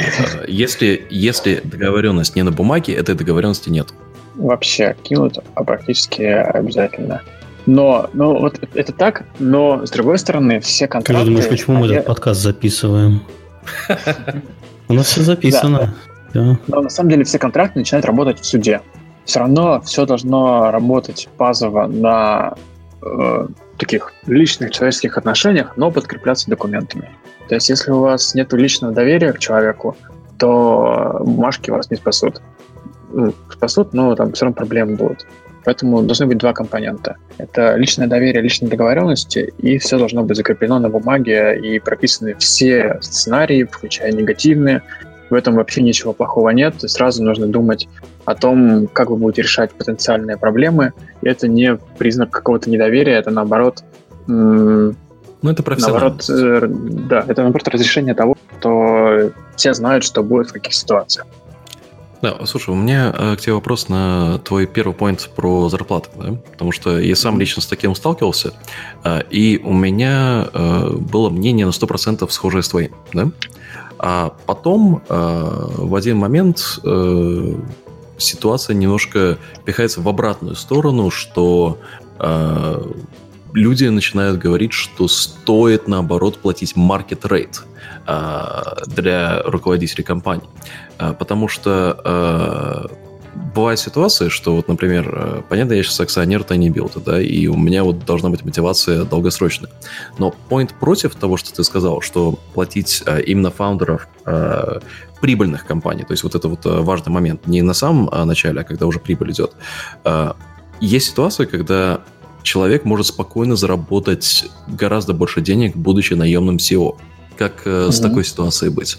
То есть, если там человек, ну, если там банально в цифры говорить, э, ты как э, акционер получаешь там 50 тысяч в год, да, себе платишь очень-очень мало э, по маркет-рейту, mm-hmm. а, а как наемный SEO ты можешь 150-200.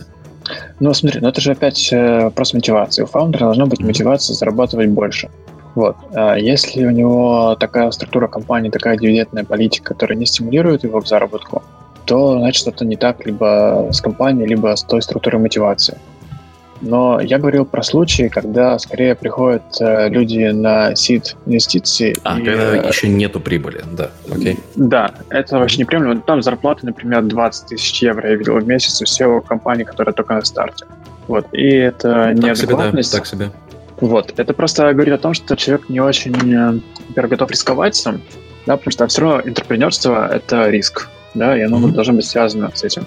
А, а во-вторых, это ну, такое немножко нецелевое использование инвестиционных денег. Все деньги на старте компании должны быть направлены в компанию. Все должно инвестироваться.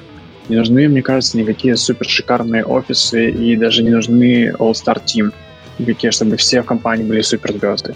А, то есть есть нанимают только супер топ специалистов на старте. И это супер сильно повышает э, расходы компании, но не настолько же повышает ее вероятность успеха. Ну да, это когда ты уже идешь в стадию роста и отстраиваешь процессы, тогда тебе нужны гиперкрутые специалисты, да. которые будут себя, скорее всего, окупать, потому что они как минимум оптимизируют себе расходы и процессы. Это да. А, да. Я Не, хочу ну, когда... на тему... Ага. Говори. Нет, когда компания прибыльная, понятно, что все, кто вкладывается в ее развитие, кто был причастен, они должны получать адекватное вознаграждение. То есть mm-hmm. ситуация, когда сотрудник наемный получает, например, ты говоришь, 200 тысяч в год, а SEO и кофаундер, который построил эту компанию, получает 50, это просто нездоровая ситуация, и нужно придумать, как э, изменить систему мотивации, чтобы у SEO была адекватная компенсация. Это вот недостаток в структуре. Я хотел э, немножко про другую тему э, в плане минусов, когда идет, когда инвесторы оценивают привлекательность сделки. Да? Я заметил в самом начале, когда мы пытались поднять раунды, я говорил, там немножко смешные цифры относительно. Я заметил, что и сейчас оглядываясь назад, вполне логично.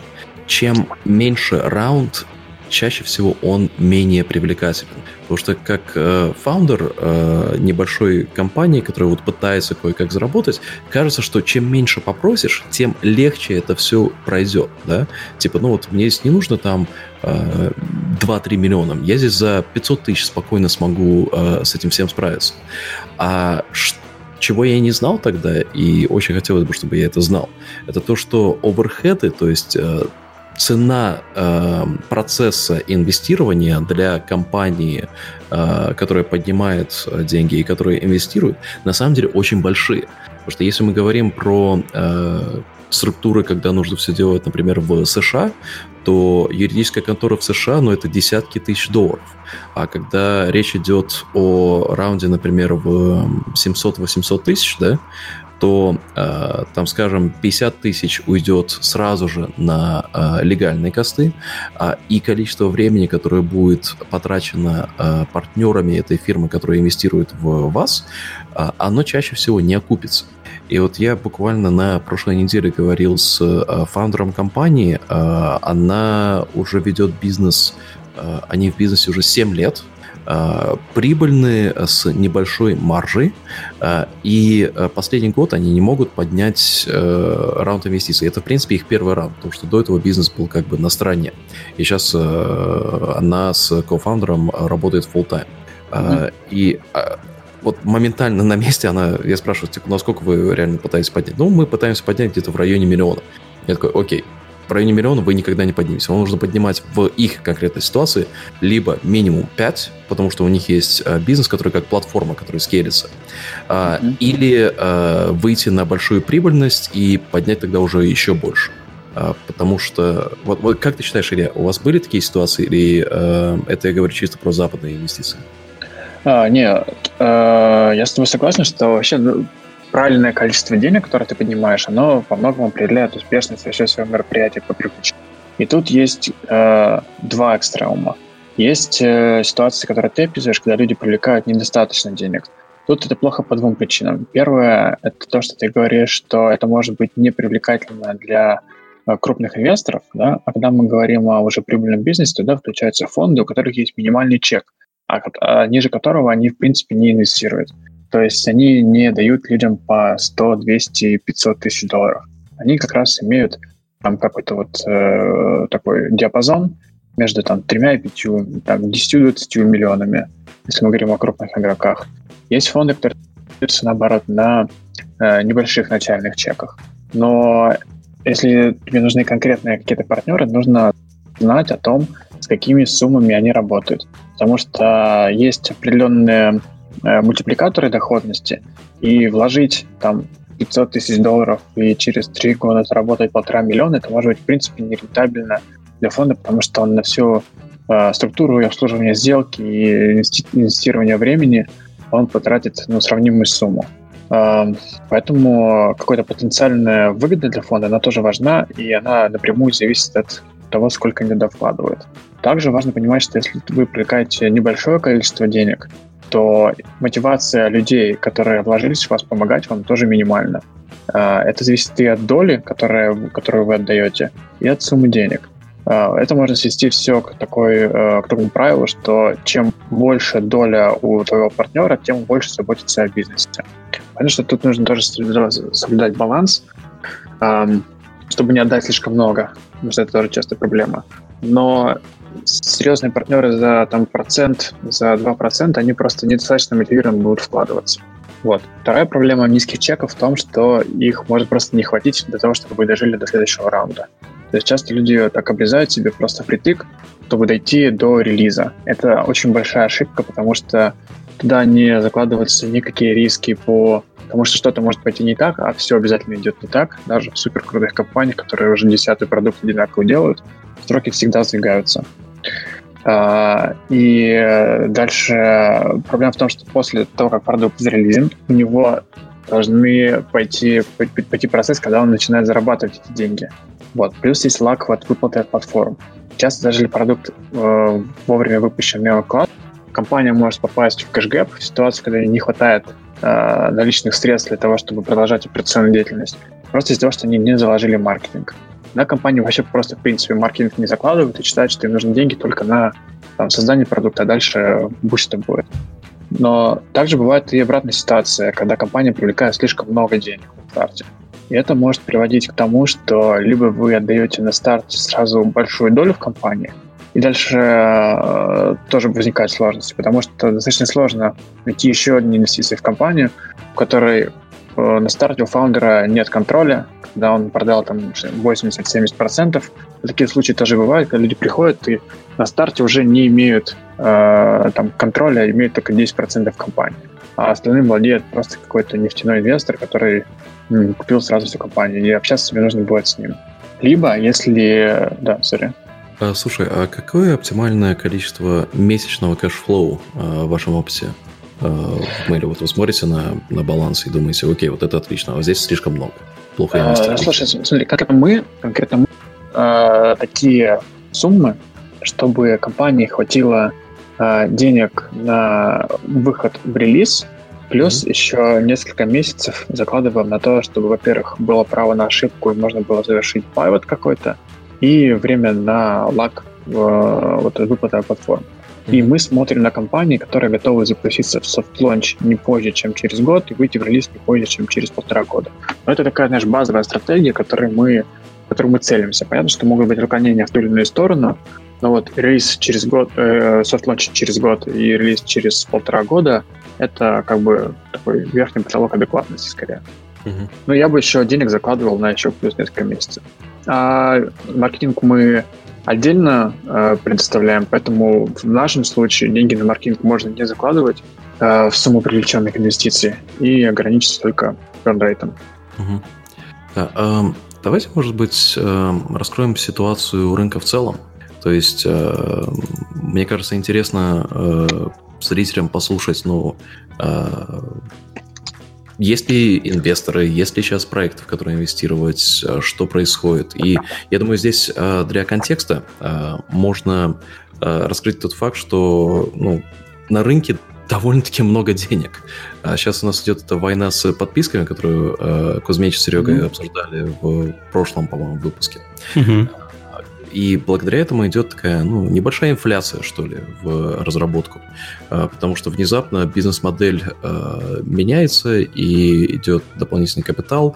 Этот капитал раздувает косты, раздувает конкуренцию между студиями за талант. И составляет ли он, может быть, какую-то конкуренцию традиционному финансированию? По традиционному я имею в виду вот как раз то, что мы говорим про инвестиции. А, да, нет, идеи, комментарии? Uh, а сможешь повторить, пожалуйста, немножко? Ну, смотри, сейчас uh, идет инфляция в рынок, uh-huh. но в плане слишком много капитала идет, uh, как, как мне кажется. Uh, и я говорю в основном благодаря подписчикам uh, сервису. Mm-hmm. И одновременно с этим я вижу, как, э, ну, понятно, очень много издателей появляется, которые тоже подняли какие-то там э, инвестиции. Э, есть много фондовых инвесторов, и идет большая конкуренция. А вот на, насколько эта конкуренция ощущается сейчас э, с точки зрения традиционных инвестиций? Что, по сути, я могу пропичить игру в Game Pass и получить за нее кучу денег конкуренция на рынке действительно нарастает, денег действительно становится все больше и больше, и, в принципе, для компании с адекватными продуктами, с адекватной стратегией, соответственно, найти деньги какие-то не проблема. Потому что сейчас присутствует полный спектр э, вариантов от тех же непрофильных инвесторов, от фондов, э, професси... ну, под непрофильными инвесторами я подразумеваю вообще людей, которые не профессионально занимаются инвестициями, а просто люди с э, каким-то высоким доходом, высокими накоплениями, которые решили, э, что они хотят инвестировать в игры. Либо совершенно непрофильным бизнесом, которые хотят вот еще и инвестициями войти в игры. Также есть фонды профессиональные профессиональные инвесторы, которые просто не являются профильными нашей индустрии. И такое тоже появляется. Например, фонды, которые инвестировали раньше в природные ресурсы, в недвижимость, они обращают внимание на IT, на медиапроекты и на игры в частности. То есть мы лично знаем несколько фондов, которые э, сейчас открывают такие суботделы, которые занимаются исключительно фокусом на играх. Вот. Э, также активизируются компании, которые профильные по индустрии, но не профильные по деятельности. То есть это э, компании, которые получили какую-то серьезную выручку, серьезные обороты от своей основной деятельности, от разработки игр, или это, э, это например, Playrix. А, или э, это какие-то э, рекламные кампании, например, которые тоже имеют доступ к большому там, кэшу и имеют э, некоторые такие рыночные преимущества, потому что у них есть вот уникальная технология, уникальные инсайды о том, как делать маркетинг, как, например, Aplavin. Вот. Поэтому со всех сторон появляется все больше инвесторов, у компаний-разработчиков появляется много опций для того, чтобы там найти правильные деньги, и вопрос уже не в том, как бы найти, э, какие, где, где найти деньги, а как выбрать правильного партнера, который дает тебе что-то, что будет синергично с твоим бизнесом, поможет тебе вырасти. Потому что ну, это, это выходит вообще, в принципе, на первое место. А глобально рынок, э, как минимум СНГ, э, ну я думаю, что и в западном мире тоже похожая ситуация, он идет к консолидации.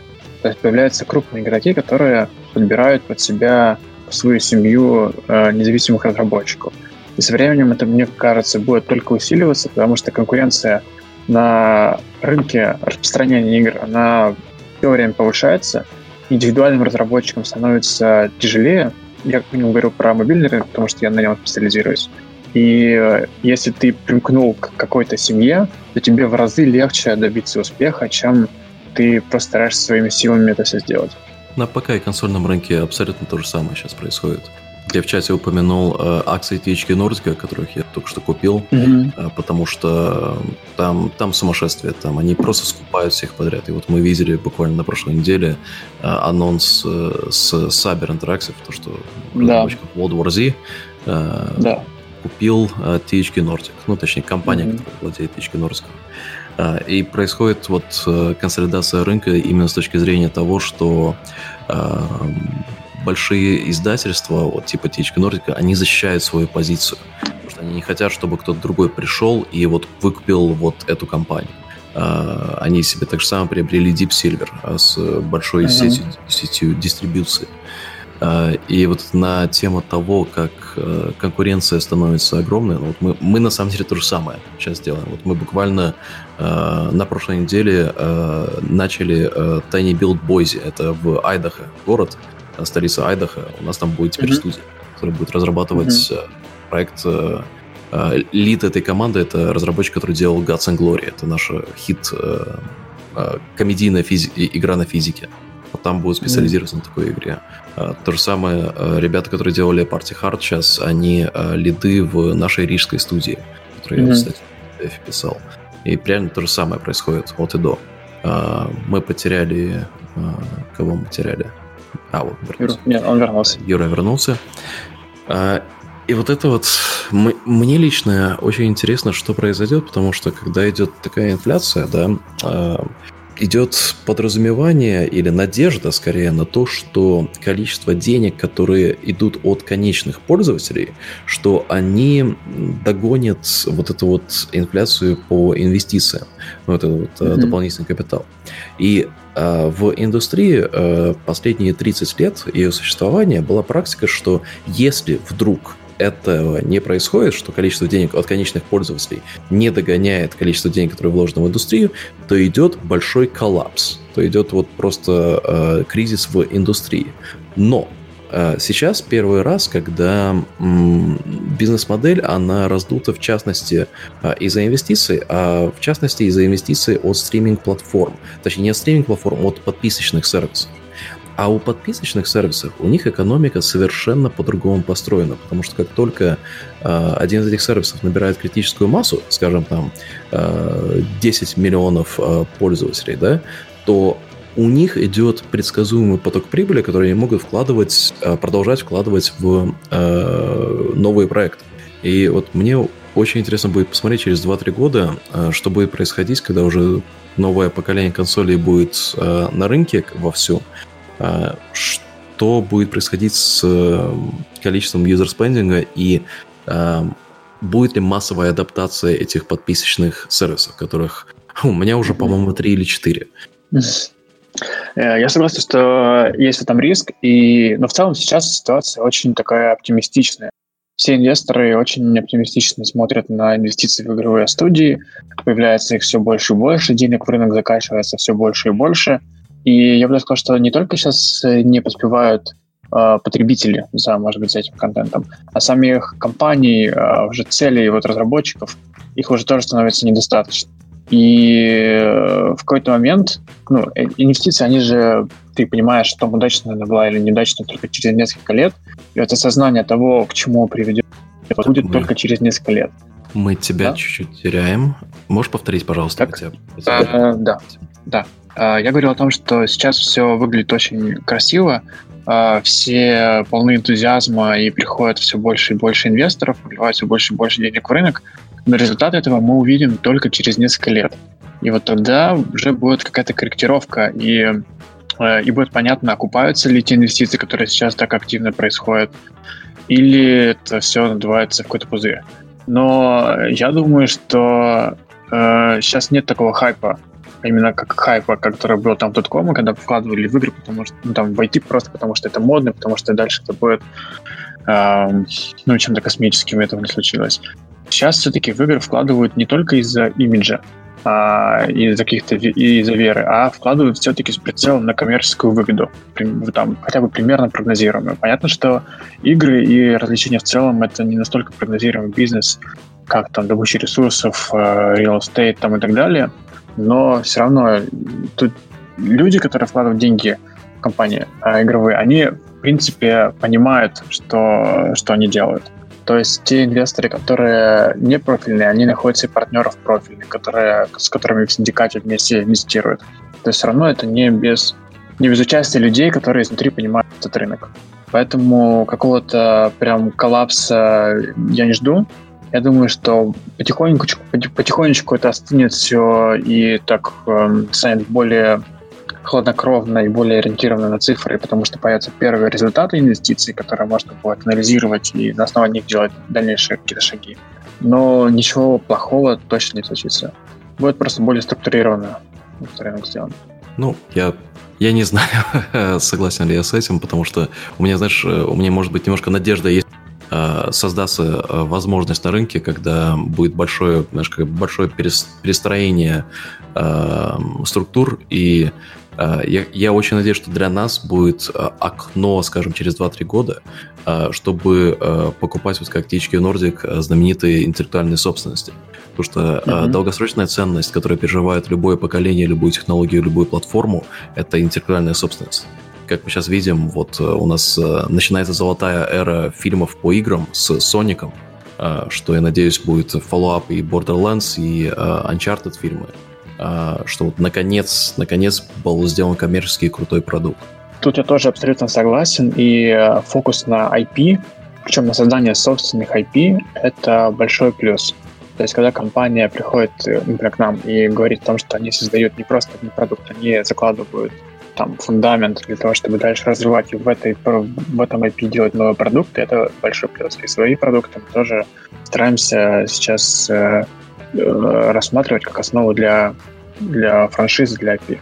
Потому что я согласен, да, это такое, такая перманентная ценность, которая как золото будет только дорожать в будущем. Или как биткоин. Ха-ха-ха. Хорошо. Главная собственность не нужна будет. Это, конечно, есть шанс. А, одна из тем, которая меня всегда беспокоила а, на тему и э, в целом, ну вот, типа, зачем это все делать, зачем там работать с кем-то там пускать на совет директоров, кому-то свои акции продавать. Это ради чего это все делается? То есть, э, что, что вот это такое, как, как, как фаундерам, э, куда они движутся? Что такое выход для этого фаундера? Какие есть варианты? Э, стоит ли оставаться э, приватным и прибыльным? То есть, ну, там, взял себе сид раунд, потом выкупил этого инвестора и. Э, остаешься приватным и прибыльным. Или, может быть, стоит ли продать компанию, может быть, стоит вот стратегическое партнерство, слияние, выход на биржу акций. Э, может быть, мы расскажем про вот такие вот как бы это заоблачные варианты. Вот, типа, я поднял денег, у меня все хорошо, послушал подкаст. Куда я иду с этим всем? Юр, тебе как стороны компании, которая привлекал инвестиции, как думаешь? Да, куда? вот это было послушать. Да, зачем фаундерам партнеры?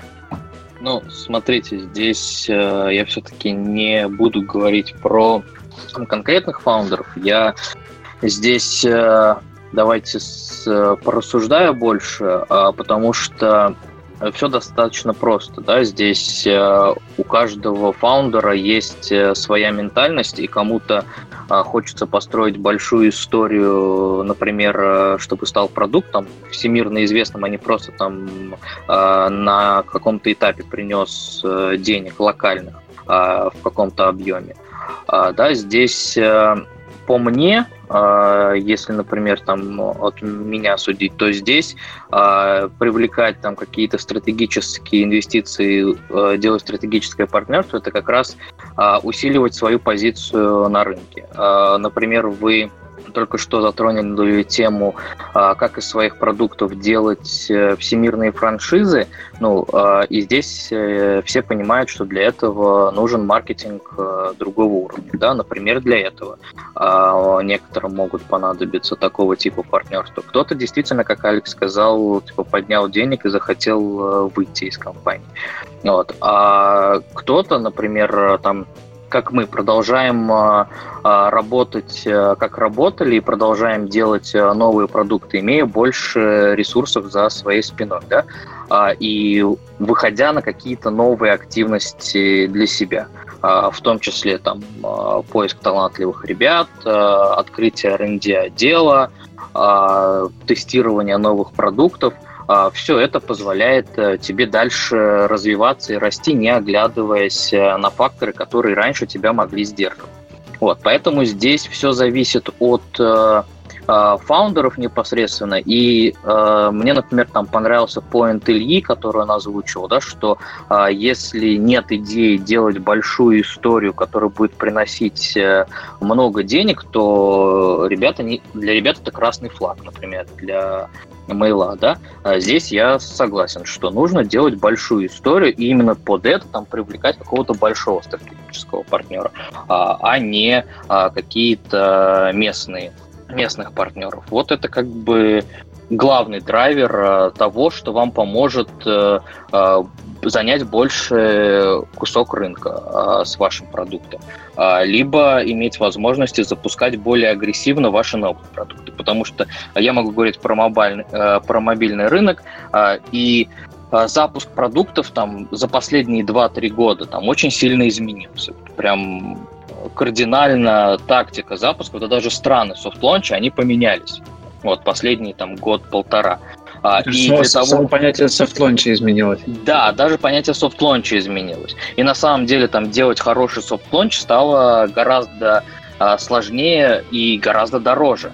Сейчас сделать качественный soft launch, который вам по, а, может а, спрогнозировать ваши метрики более грамотно, когда вы решитесь там на глобальный launch и на масштабирование большое.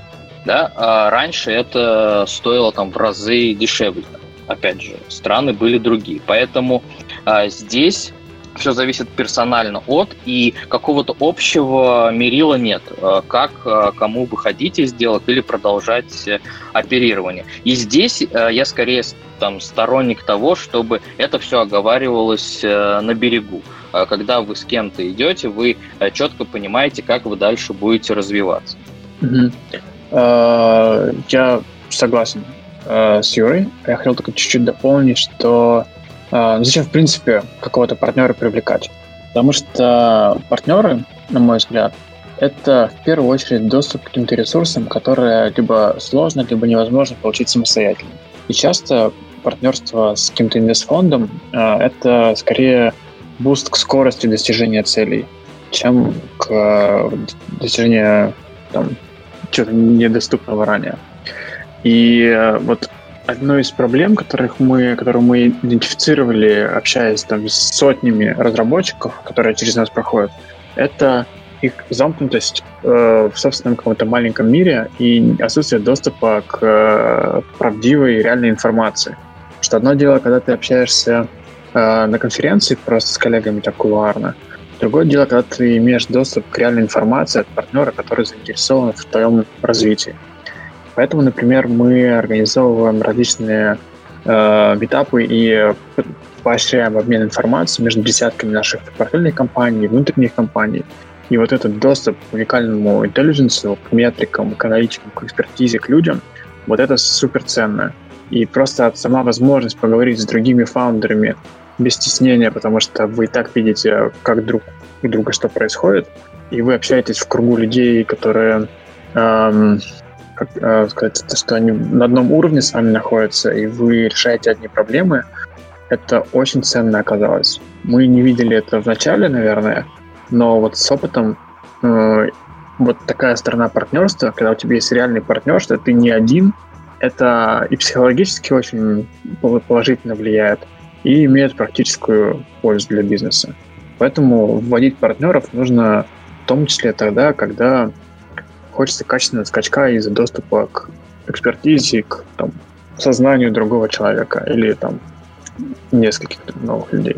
Ну, здесь еще важно, да, что при таких консолидациях появляется э, доступ к э, знаниям и обмену опытом там, с компаниями на совершенно другом уровне, и с, там, э, у вас до этого там не было возможности пересечься и обсудить э, там какие-то, допустим, внутриигровые механики с мастодонтами индустрии, которые э, работают, работают в партнерских студиях и которые теперь бы к вам сильно более открыты и понимают, что за вами там также есть продукты, которые довольно успешно где-то за вами, за вашей студией.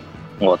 И этот доступ на самом деле к довольно уникальным знаниям, потому что как бы не были хороши конференции, это все-таки такое направление, куда идти, а вот как идти, это все-таки решается вот именно таким, таким общением в между партнерами, а между даже там дружественными компаниями, когда вы там говорите, что мы с какой-то компанией там в хороших отношениях там и так далее. А здесь все-таки так э, подробно нюансы вы не будете обсуждать, потому что нет того уровня доверия. Ну и часто то, что обсуждается, оно такое имеет, знаешь, инстаграм-эффект, что все в основном показывают положительную сторону своей жизни, что как все хорошо, а когда ты видишь, имеешь доступ к реальным данным, то понятно, что не у всех компаний все на 100% радужно, и есть какие-то проблемы, и ты их можешь реально обсудить, и как эти проблемы решались. А второй важный момент, что если у тебя есть партнер, который имеет доступ к множеству компаний, и он имеет такое, как бы, называется, helicopter view, когда ты видишь ситуацию немного сверху, когда ты можешь какие-то макротренды заметить, э, которые невозможно увидеть, когда ты сконцентрироваться только на одном своем бизнесе и на одном продукте. Это да, как будто получить доступ их, к э, спутниковому видению. Я, их, я вот это вот конкретно испытал на себе, э, когда у нас есть один такой проект, который пару раз уже менял направление именно потому, что мы видели, что внезапно идет такой как-то hive mind эффект, когда несколько студий, больших студий с гораздо большим опытом в жанре начинают делать такую же игру и они, скорее всего, до рынка дойдут быстрее, чем мы. И мы такие, окей, меняем направление. И такое случилось уже два раза с этим проектом, поэтому мне такой немножко глаз начинает дергаться, когда мы начинаем с э, коллегами по инвестициям обсуждать, какие макротренды идут. И я такой, блин, только, только опять не менять на, направление проекта. Um, еще, sorry, sorry, я хотел еще последнее добавить про то, зачем нужен партнер. Иногда партнер нужен просто для того, чтобы э, для нитро. Вот бывают э, одинаково хорошие продукты, два, но один получает доступ к маркетингу и там каким-то крутым специалистам, и он просто доминирует рынок э, вот за счет этого. И не раз мы видели, как э, проекты, которые э, вроде бы такие же хорошие, но они почему-то нигде не в топах, они где-то лежат там на дне рейтингов, а другие идентичные проекты, они вверху, потому что за ними сидит, стоит машина маркетинговая, которая их туда забрасывает. Вот. И иметь доступ к таким ресурсам — это один из важных факторов успеха.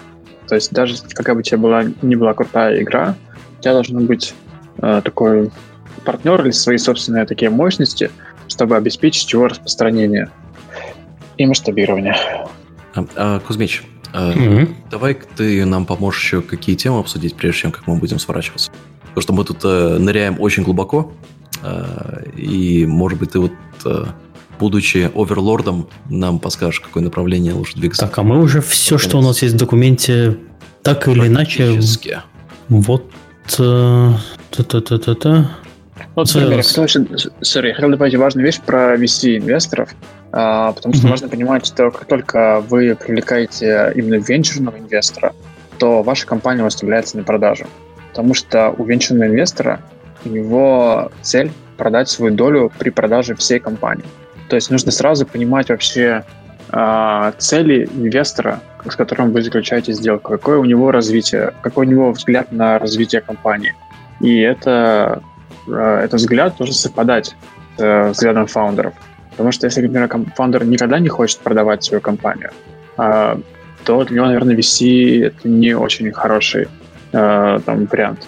Иногда фаундеры бывают, что они хотят продать эту компанию полностью. Тогда VC отличный вариант. Вот. И, э, в общем, в общем, point в том, чтобы на берегу договориться перед сотрудничеством, что вы хотите вместе сделать с этим бизнесом через несколько лет. Остаться в нем, выйти из него, что хочет инвестор, что вы хотите. И вот эти вещи, они супер важные. И даже иногда бывают случаи, когда вот входит, особенно это бывает с непрофильными инвесторами, тут укладывать деньги в компанию, и никто не знает из партнеров, что они хотят дальше с этой компанией сделать. И в какой-то момент они сталкиваются с конфликтом, потому что их взгляды на развитие а, именно вот бизнес-развитие компании, что с ним нужно вот стратегически делать, они расходятся. Поэтому я бы хотел в первую очередь посоветовать договариваться о таких фундаментальных вещах, о том, как вы видите развитие этого бизнеса или его будущее там вне этого бизнеса. Ну, а также, если вы э, поднимаете деньги от э, венчурного фонда, э, обязательно имейте юристов э, с вашей стороны, которые представляют ваши интересы. потому что, предположим, что вы договорились о общих условиях, вам приходит как первая стадия это term sheet. Я, честно, не знаю, как это по-русски. Ну, то есть документ, Договор в описаны вот, договор о намерении, да? А, и ты такой начинаешь читать этот договор, а, читаешь его на английском, то здесь куча слов, которые вроде бы как логичны, но я не совсем понимаю, а потом юрист объясняет, что это совершенно не то, что вы обсуждали. И ты такой, хм, говоришь с этим, с представителем фонда, такой, да не, не, не переживай, все нормально. Переживай, все ненормально. Потому что а, то, о чем вы говорили, должно быть 100% прописано в документах, которые а, идут вперед. А, и в моем опыте были несколько ситуаций, когда это было не намеренно, да, когда просто вот ну, шаблон договора дали и там э, что-то не поменяли. Но в этот момент вам обязательно нужны юристы, которые представляют ваши интересы. И э, если вы боитесь на тот момент э, типа делать какие-нибудь предложения по изменениям или что-то там не совсем понимаете, э, то может быть это сделка, от которой стоит уйти. Может быть. Э, да. Или же э, или же вы просто эти поинты, которые вам не совсем понятны, подняли, их изменили, и это строит определенное доверие. А, абсолютно согласен. Нужно кристальное понимание сделки, как будет идти э, и время подписания, и дальнейшей жизни. Это все должно быть обязательно зафиксировано в контрактах, никакие устные договоренности там по критическим поинтам не должны присутствовать, только все закреплено. И действительно, это такая тема очень сложная потому что там формулировки, буквально там детали могут переворачивать суть наоборот. Поэтому э, я тоже очень рекомендую использоваться услугами юриста. А кроме того, нужно самому понимать, как работает э, как работают такие сделки, как работают инвесторы и что ожидать. Есть очень классная книжка, называется Venture Deals, которая описывает базовые механики и, и все базовые термины, которые вы можете встретить в термшите. И вот буквально прочтение одной этой книги ставит вас очень на уровень выше понимании того, что потенциально может пойти, э, что будет происходить в сделке и какие а вопросы. Можешь еще раз название э, книги повторить? Называется Venture Deals. Venture Deals, окей. Okay. Я Пар... книжку в да. чат кинул, название как пишется. Ага. Это я вообще рекомендую ее всем фаундерам прочитать, просто для того, чтобы теоретически понимать э, базовые правила в этом мире, в мире инвестиций именно. Ну, ты, Алекс, меня спросил, что мы вообще э, сегодня не особо сильно обсудили. Мне бы хотелось послушать, э, как завершение выпуска, потому что мы уже приближаемся к нашим стандартным двум часам. А мы говорили про то, что как надо делать, чтобы все было хорошо. А есть какие-то истории неуспеха инвестирования и какие выводы, вот, э, наверное, вопрос к Илье, выводы, которые вы сделали, и вот чтобы в следующий раз такого не повторилось.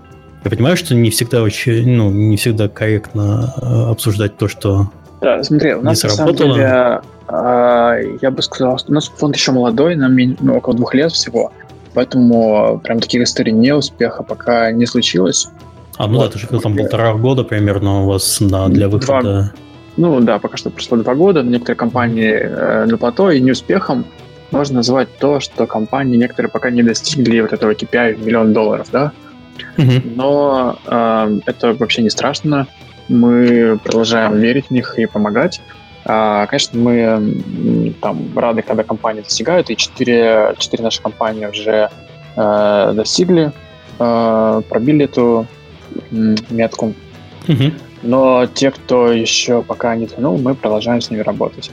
Поэтому я не сказал бы, что это не успех, это такой отложенный успех. Вот про ошибки я бы хотел сказать, а, что бывают ситуации, когда а, компании ведут себя агрессивно в переговорах. Вот. И то же самое бывает со стороны инвесторов. Лично я стараюсь очень этого избегать, потому что как бы ни сложился результат сделки, а, нужно сохранять отношения, нужно сохранять лицо, и нужно вести себя корректно, потому что если вы даже сейчас не договорились, это закладывание какого-то фундамента для будущих отношений. Договорились сейчас.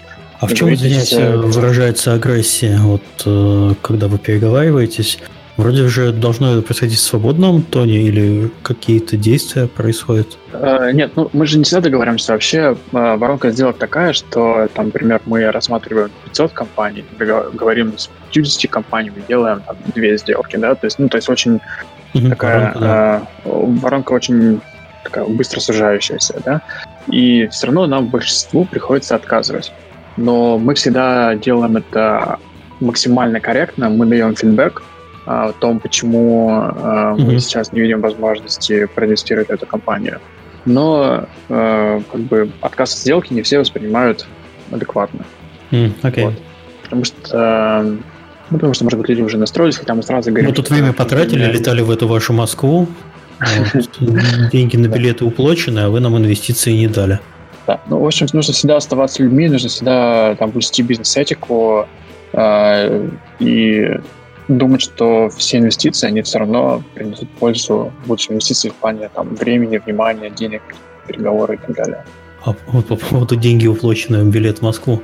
Вы вообще да. посещаете э, какие-то индустриальные ивенты, где вас найти можно, чтобы вот разработчики а, Конечно, готовились? Мы присутствуем, мы присутствуем вообще практически на всех индустриальных ивентах и делаем свой ивент.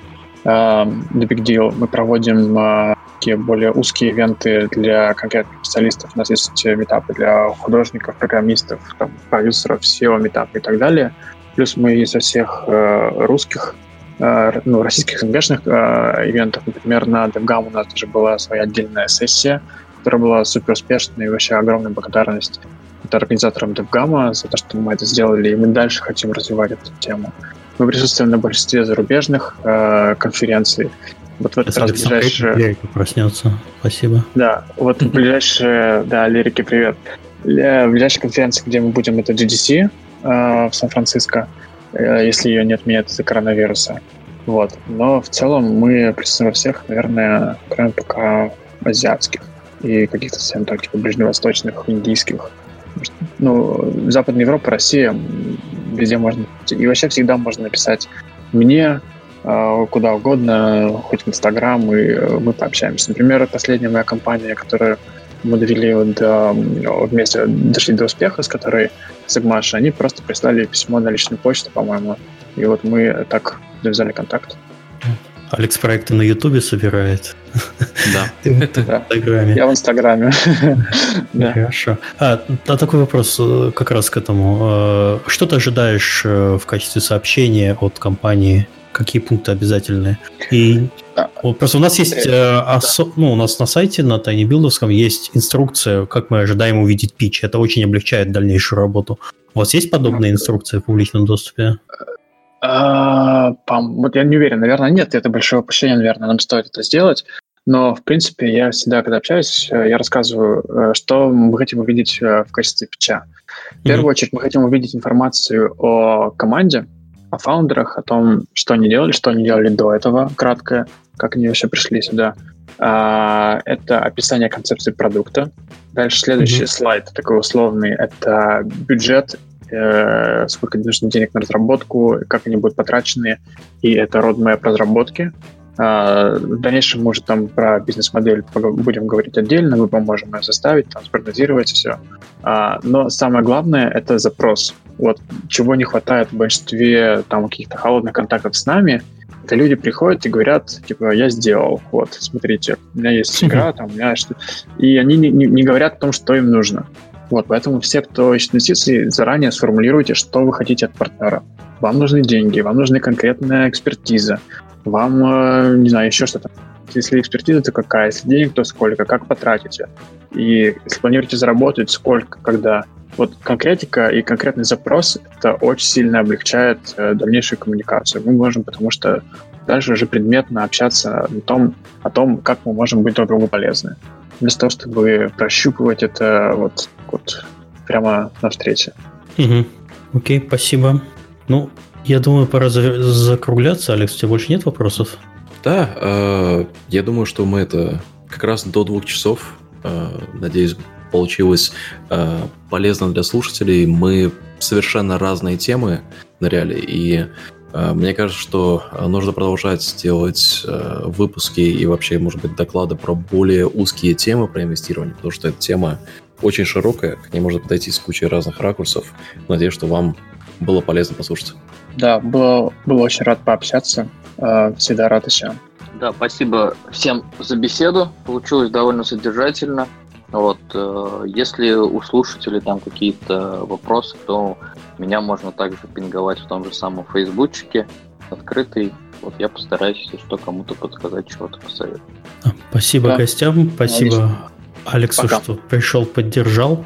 Uh, услышимся через неделю. У нас даже тема есть. Uh, у нас даже будет Олег Чумаков. И будут гости из uh, недавно выпущенного проекта в ранний доступ Stone Shard. Послушаем, как они дошли до жизни такой. Это будет в следующее воскресенье. И всем спасибо, всем пока.